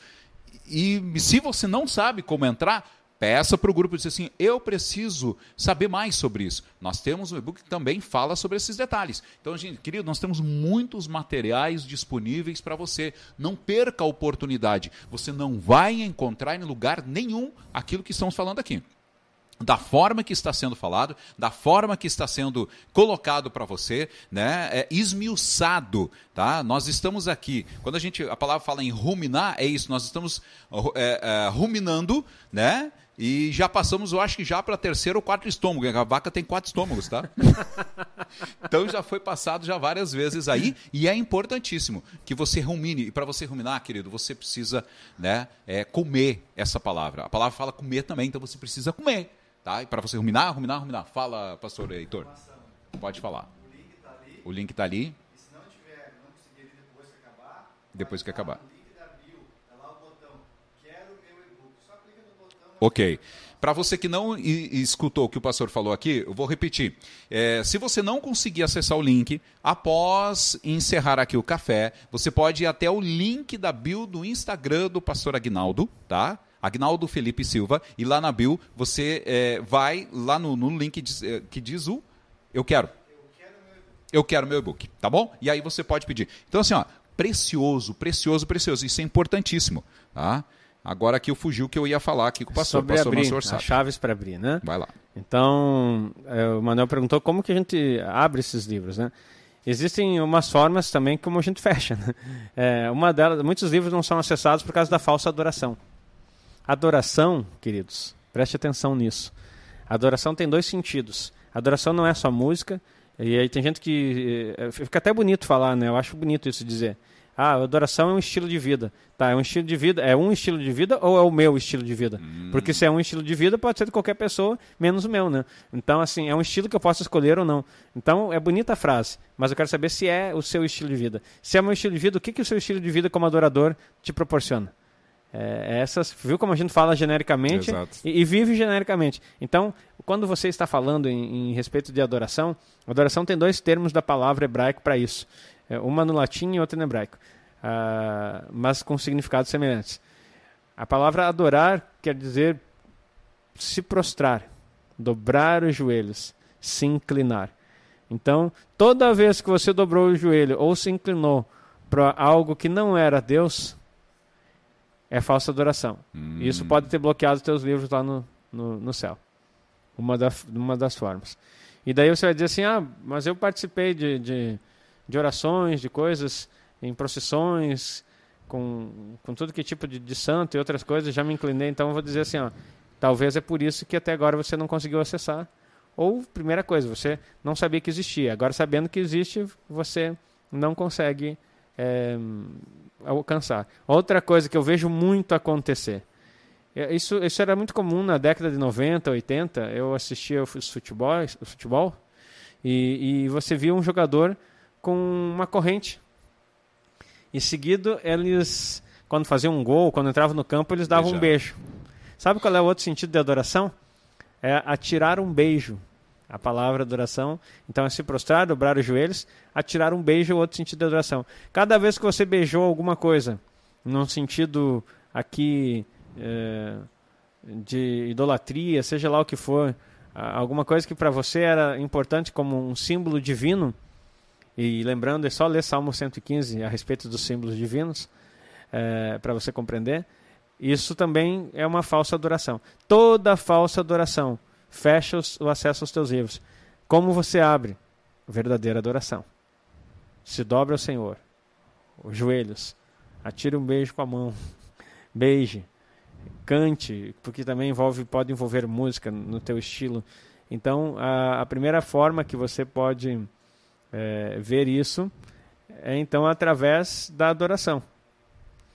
Quando nossos corações estiverem cheios de amor por Ele, paixão por Ele, então uh, os livros vão se, uh, se abrir. Então a paixão, uh, a expressão de adoração é no teu lugar secreto, é as tuas declarações de amor para Ele, e isso pode acontecer. Tem uma segunda chave aqui, um, que está lá no capítulo 22 de Apocalipse, no verso 10, diz assim: E ele me disse: Não cele as palavras da profecia deste livro, pois o tempo está próximo. Alguns livros abrem quando é hora de serem cumpridos. Então, olha, isso aqui é importantíssimo. Não fique ansioso pedindo abertura de livros se está fora do teu momento. Certo? Nós temos a eu fiz um curso de leitura dinâmica. Eu leio mais ou menos na velocidade 2. Então, poderia ter eh, a proposta era até velocidade 6 que tu conseguiria ler. Eu parei no 2 porque senão o cérebro fica muito já é acelerado. Eu parei ali para não Quando eu, consegui ler, eu consegui passar do, mais ou menos a velocidade 3. Eu consegui chegar. Mas daí eu estacionei no 2. Mas só para você entender aqui, é... daí a gente lê um livro rapidinho. Só que nos livros do destino, ele não é um, um, um livro para você ler de uma vez. Ele se cumpre. Então, você não vai ler, já falei isso aqui, vou repetir. Você não vai ler toda a tua história até o final e dizer assim, oh, cheguei no final. Finalmente, se tu chegar no final do teu livro destino, pode saber que o final vai chegar. então, assim, ó, ele é revelado progressivamente. E tem coisas que não são abertas porque não chegou o tempo do cumprimento. Porque quando Deus mostra o livro, ele cumpre. Quando Deus mostra aquilo que está sendo revelado, ele vai cumprir. Então, é uma das coisas que nós temos que entender. Se ele falou algo, e revelou isso para você. Ele vai cumprir. Aguarde o tempo. Não seja ansioso. Não queira trazer antecipado.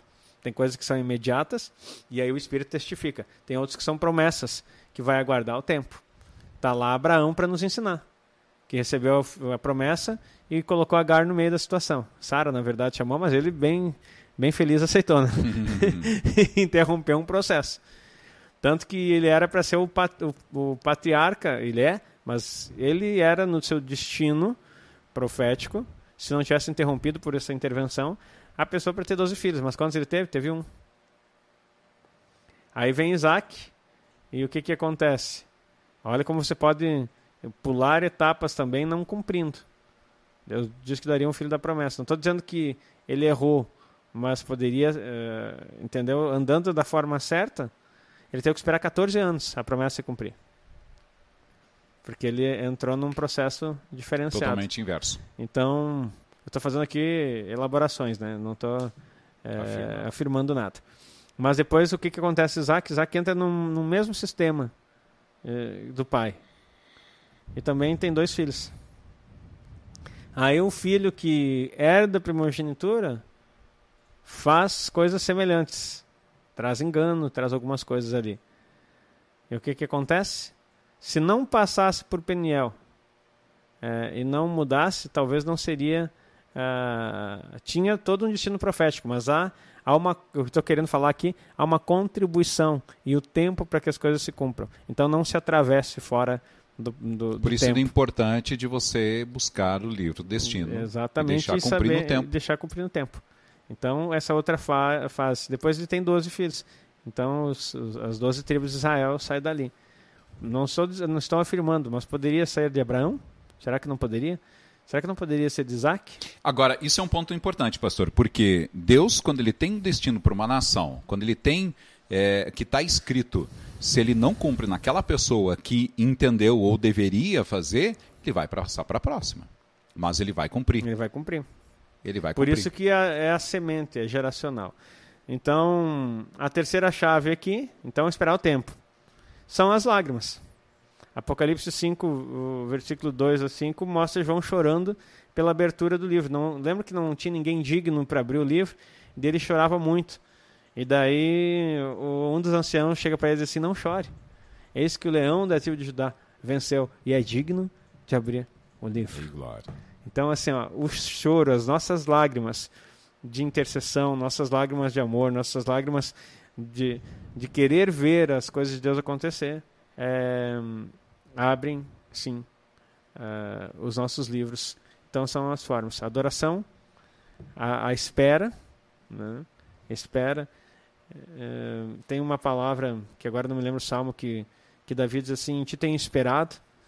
É, então, quando ele fala que em ti tem esperado, mostra-me os seus caminhos, Senhor, ensina-nos as tuas sendas, em ti tem esperado dioturnamente, então em ti esperarei. Ou seja, esperar é a segunda chave para abrir os livros, e a terceira, então, vem a ser as nossas lágrimas de intercessão, para que o nosso destino aconteça. Se, se o filho chora, e não é o manha, mas chora com o coração sincero, desejando alguma coisa, pode saber que os livros se abrem. Ei, Glória, 10h40 e é o quê? 10h47, nossa, quase duas horas aqui de café, gente. É que o assunto está muito bom, o assunto está muito interessante, tá?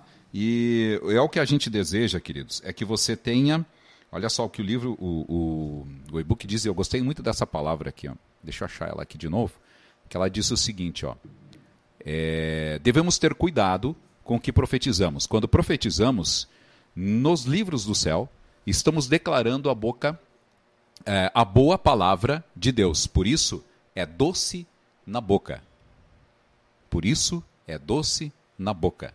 Olha só que importante, né? Você ter esse entendimento que a palavra de Deus que sai da sua boca, ela é doce.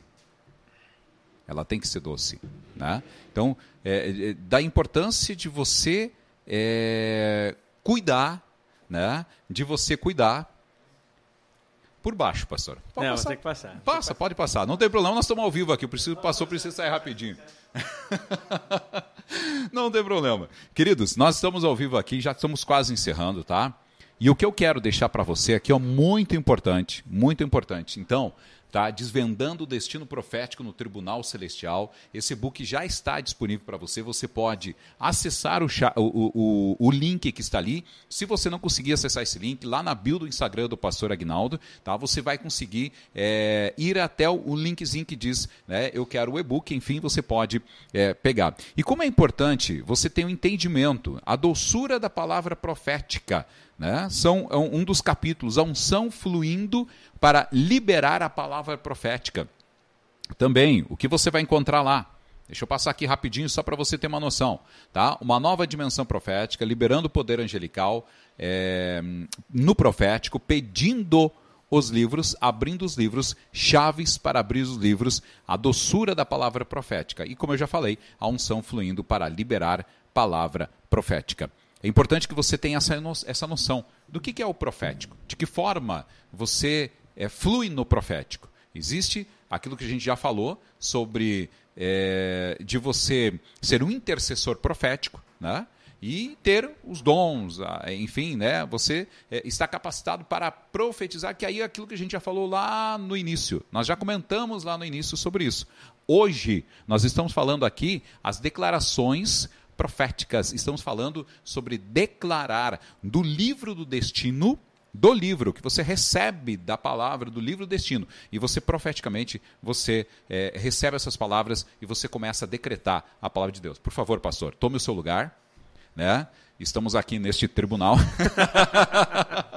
Tome o seu lugar, né? Todos assentados. E é assim Olha que chega, é né? É assim que começa. É assim que começa. Todos assentados, por gentileza. Vamos colocar agora. É, vou aqui é, trazer a minha. Passar hum. a palavra ao meu advogado, ao testemunho, enfim. Mas, querido, é importantíssimo. Como é, como, e como, é, como é importante a gente aprender mais, cada vez mais, nos aperfeiçoar da parte do tribunal, né, pastor? Porque são detalhes de você entender aonde está. Nós falamos sobre jurisdição aqui, querido. Entendeu? E essa parte da jurisdição é tão importante porque às vezes você tem tanta vontade em querer ajudar a tua cidade, ou querer ajudar a tua igreja, ou querer ajudar, enfim, é, é, é, é tantas situações, mas você nem você ainda sabe o livro do teu destino. Então eu acho que o primeiro passo é você cuidar de você. É você é, é, se aperfeiçoar, vamos usar essa palavra, se aperfeiçoar sobre o tribunal, ou seja, você buscar o um entendimento, você saber como é que funciona, né? você é, é, começar a ter resultados disso, você se libertar, porque tribunal celestial, ela não é um papo aqui de balela, querido. Se você ouviu dizer, ah, eu não gosto de direito, nós não estamos falando de direito, nós estamos falando de libertação. E a libertação, entendeu? A, a, não tem como Cristo voltar e levar né, aquele odres que está rachado, cheio né, de furinho, cheio de pereba, enfim, cheio de coisas ruins. Você precisa se libertar. Isso é importante. Isso é algo assim que eu tenho é, é, é, olhado bastante para dentro de mim. O que, que ainda tem aqui para tirar? E eu digo, querido, a hora que tu começa a pedir para o Espírito Santo te, te mostrar meu Jesus, não para. E às vezes de coisas que você não tem nem noção. E às vezes vem coisas né, do, do, do da, da é, das maldições hereditárias, da tua família, de coisas que ficaram lá atrás. Enfim, tantas situações que você precisa. Nós estamos, preste atenção, nós estamos num tempo a qual Cristo urge mais do que nunca pedindo: esvaziem-se, esvaziem-se, liberem. Eu quero odres novos, porque eu quero derramar o meu vinho. Eu quero, eu quero que você, eu quero que você venha puro, porque Deus vem buscar sua noiva pura, vestes brancas, querido. Então assim, ó, como é importante. E se você quer, mais do que nunca, mais do que nunca, é momento de você buscar essa libertação.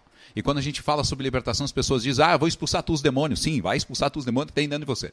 Tá? Ah, mas Cris, é, é, cristão endemoniado. Também. Entendeu? Então a gente já falou sobre tudo isso. Para você que tem nos acompanhado e para você que tem é, estado junto com a gente aqui, querido, volta, vê os, uh, os podcasts anteriores, tem, nós temos as, as orações do tribunal, enfim, nós temos tantas coisas. Nós temos os grupos específicos, nós temos grupos específicos para você perguntar, nós temos um suporte específico para atender você com todo amor, com todo carinho. Às vezes é 10, 11 horas da noite, meia-noite, o pastor Heitor está lá atendendo. Gente, é ok, vou falar contigo, tá? Já tô... Entendeu? Queridos, nós queremos nós, nós não fazemos aqui algo por dinheiro. Nós não estamos aqui para enriquecer. Nós não estamos aqui para vender é, curso ou qualquer outra coisa. Nós estamos aqui para que você seja liberto.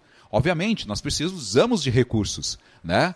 Precisamos de recursos. Inclusive, se você quer ser o nosso colaborador, se você quer nos ajudar também aqui, entendeu? É, em, em, colaborar, fazer sua oferta, é, enfim, não tem problema, querido. É bem-vindo. Por quê? Porque nós precisamos, nós temos uma equipe aqui. Nós temos uma equipe que trabalha sete dias na semana. Nós trabalhamos todos os dias, queridos. Nós estamos aqui, o pastor agora nessas últimas, nessa última semana, foi um livro, mini livro, um e-book por dia. Às vezes no dia ele chegou a largar três, mais aqui. Mas por quê, querido? Que é para você. É para você, é para mim, é para todos nós. Porque aquilo que Deus tem derramado sobre a vida dele, entendeu? Tem sido precioso. E é o tempo de libertação. A igreja precisa se libertar da religiosidade, daquilo que a gente ouviu durante muitos anos. E nós contávamos ontem, uma irmã ontem no discipulado falava ontem, né, de houve um aceleramento na vida dela. Eu digo a mesma coisa. Eu venho dizendo já muito, há, há algum, há um ano atrás, eu dizendo que é, o tempo que eu estou aqui, e hoje eu glorifico a Deus, entendeu? Por estar trabalhando aqui, por estar é, cumprindo com o meu chamado como comunicador, entendeu? É... E houve um aceleramento na minha vida espiritual e da minha esposa, da minha família. Por quê? Porque o que de quatro anos nós estamos tranquilamente quatro, cinco anos à frente. Não somos mais que ninguém, mas entretanto nos colocamos, nos abri abrimos o nosso coração, abrimos as nossas mentes para que para que nós realmente eu quero isso. Eu quero que seja. Eu, eu, eu escancarei, eu disse assim: esvazia o que tem aqui dentro, tira para fora e coloca aquilo que o Senhor tem para mim. Então eu quero que você deseje a mesma coisa, querido. Às vezes, de repente, você não destrava em alguma coisa na sua vida. Né? Tem eh, perdão, e, e querido, e olha só como é importante, o senhor falava sobre perdão, quem não. Como é que é? é perdão, a falta de perdão, é, não há libertação. O senhor falou essa frase já. A falta de perdão não tem libertação. Se você não perdoar, não tem como ser liberto. Então, assim, ó, tudo que eu falei vem do Espírito, querido. Pode ter certeza. Não falei aqui do falar, mas vem do Espírito. Para que você é, aproveite a partir de agora, mais do que nunca. Entendeu? E se debruce. Então nós estamos liberando esse e-book para você, tá? Chama aí, pede a, a equipe, a equipe vai orientar para você como é que funciona e tudo mais, tá? E assim nós temos tantos outros materiais, tá? Tem tanta coisa que nós estamos aqui liberando para você e como é importante. E esse e-book, pastora, é, gostaria que o senhor falasse rapidamente, né, para essa câmera aqui, é, trouxesse assim, ó, o porquê que o pessoal precisa deste e-book com urgência. É simples. Porque aquilo que você não conhece, você não pratica. Então você precisa da revelação. E o destino profético é o teu alinhamento do céu aqui na terra. Então nós estamos trabalhando em prol disso para entregar aquilo que recebemos da forma mais rápida possível, para que você possa não simplesmente ficar ouvindo falar, mas você venha viver é, e ter os resultados que Deus é, preparou para você desde a eternidade. E que hoje é um tempo que Ele tem revelado para nós. Então, sabe por que, que há muitas falhas, Manuel? Porque a igreja estava confusa. E não só, só não é apenas eu que falo sobre isso, tem mais pessoas que falam a respeito. A igreja estava confusa no seguinte sentido: desconhecendo as dimensões da oração. Então, quando você conhece que há um Deus como Pai, há um Deus como amigo e há um Deus como juiz, você acelera os processos que o Senhor estabeleceu para que ele possa cumprir aqui na terra o destino profético de tudo. Então, ore ao Pai nas tuas necessidades, ore ao amigo nas tuas intercessões, e ore ao juiz nas demandas contra o adversário e as coisas que estão retidas é, no mundo espiritual. Fazendo isso, nós não vamos ter erros e vamos avançar muito mais. Esse é o meu desejo esse é o meu pedido a Deus, que a libertação se estabeleça dessa forma. Não de uma forma ritualística, mas algo que mexa com o nosso interior e nos coloque nos lugares a, a, celestiais, aonde já estamos assentados, profeticamente o Senhor já nos enxerga lá, Amém. mas que a gente venha usufruir disso em nome de Jesus. Não perca tempo. Muito bem, queridos. Vamos, pastor, ora por nós aí para a gente encerrar, Vamos. enfim, né? A gente agradece aí a cada um que estiveram com a gente hoje aqui, enfim, você que esteve durante quase duas horas, quase fechando, estão fechando duas horas aí. Hoje o café foi longo, foi delicioso. É. Né? Hoje o café desceu realmente como. Doce a boca. Doce a boca. Né? Mas com certeza, a hora que chega aqui, querido, nós queremos é é. Ele chega amargo aqui porque, porque a gente quer Entregar. profetizar, quer entregar na sua vida. E é isso que a gente quer, mais do que nunca, entendeu? Quando chega aqui, chega no estômago, que nem está ali na palavra. Né? A hora que você pegar esse book aqui, você vai entender o que, que, que a gente falou aqui, detalhe por detalhe. E, nossa, tá precioso, tá bom demais. Ora pra gente, pastor. Vamos orar. Pai, muito obrigado por esse tempo, obrigado porque o Senhor é quem escreveu o nosso destino. E o Senhor não escreveu para ser algo oculto, pelo contrário, o Senhor escreveu para que saibamos exatamente aonde o Senhor deseja nos direcionar. Nessa manhã eu peço sobre cada ouvinte, cada pessoa que está nos vendo pela eh, rede social aqui, pelo YouTube, que o Senhor abra os livros, que o Senhor proporcione experiências espirituais, aonde o teu destino não seja apenas eh, mencionado, mas seja vivido na vida de cada um dos teus filhos, que eles peguem as chaves para acessar que eles possam ser transformados por aquilo que o Senhor já disse. E acima de tudo, Pai, a esperança adiada que adoece o coração seja removida e que eles possam ver tudo aquilo que o Senhor tem preparado como algo enfático, algo diretivo e algo rápido, não no nosso tempo, mas na manifestação, para que tua glória seja sobre nós e que cada um dos seus filhos se alegre em saber que o teu reino é de justiça, paz e alegria. Nós oramos em nome de Jesus. Amém. Amém. Glória a Deus.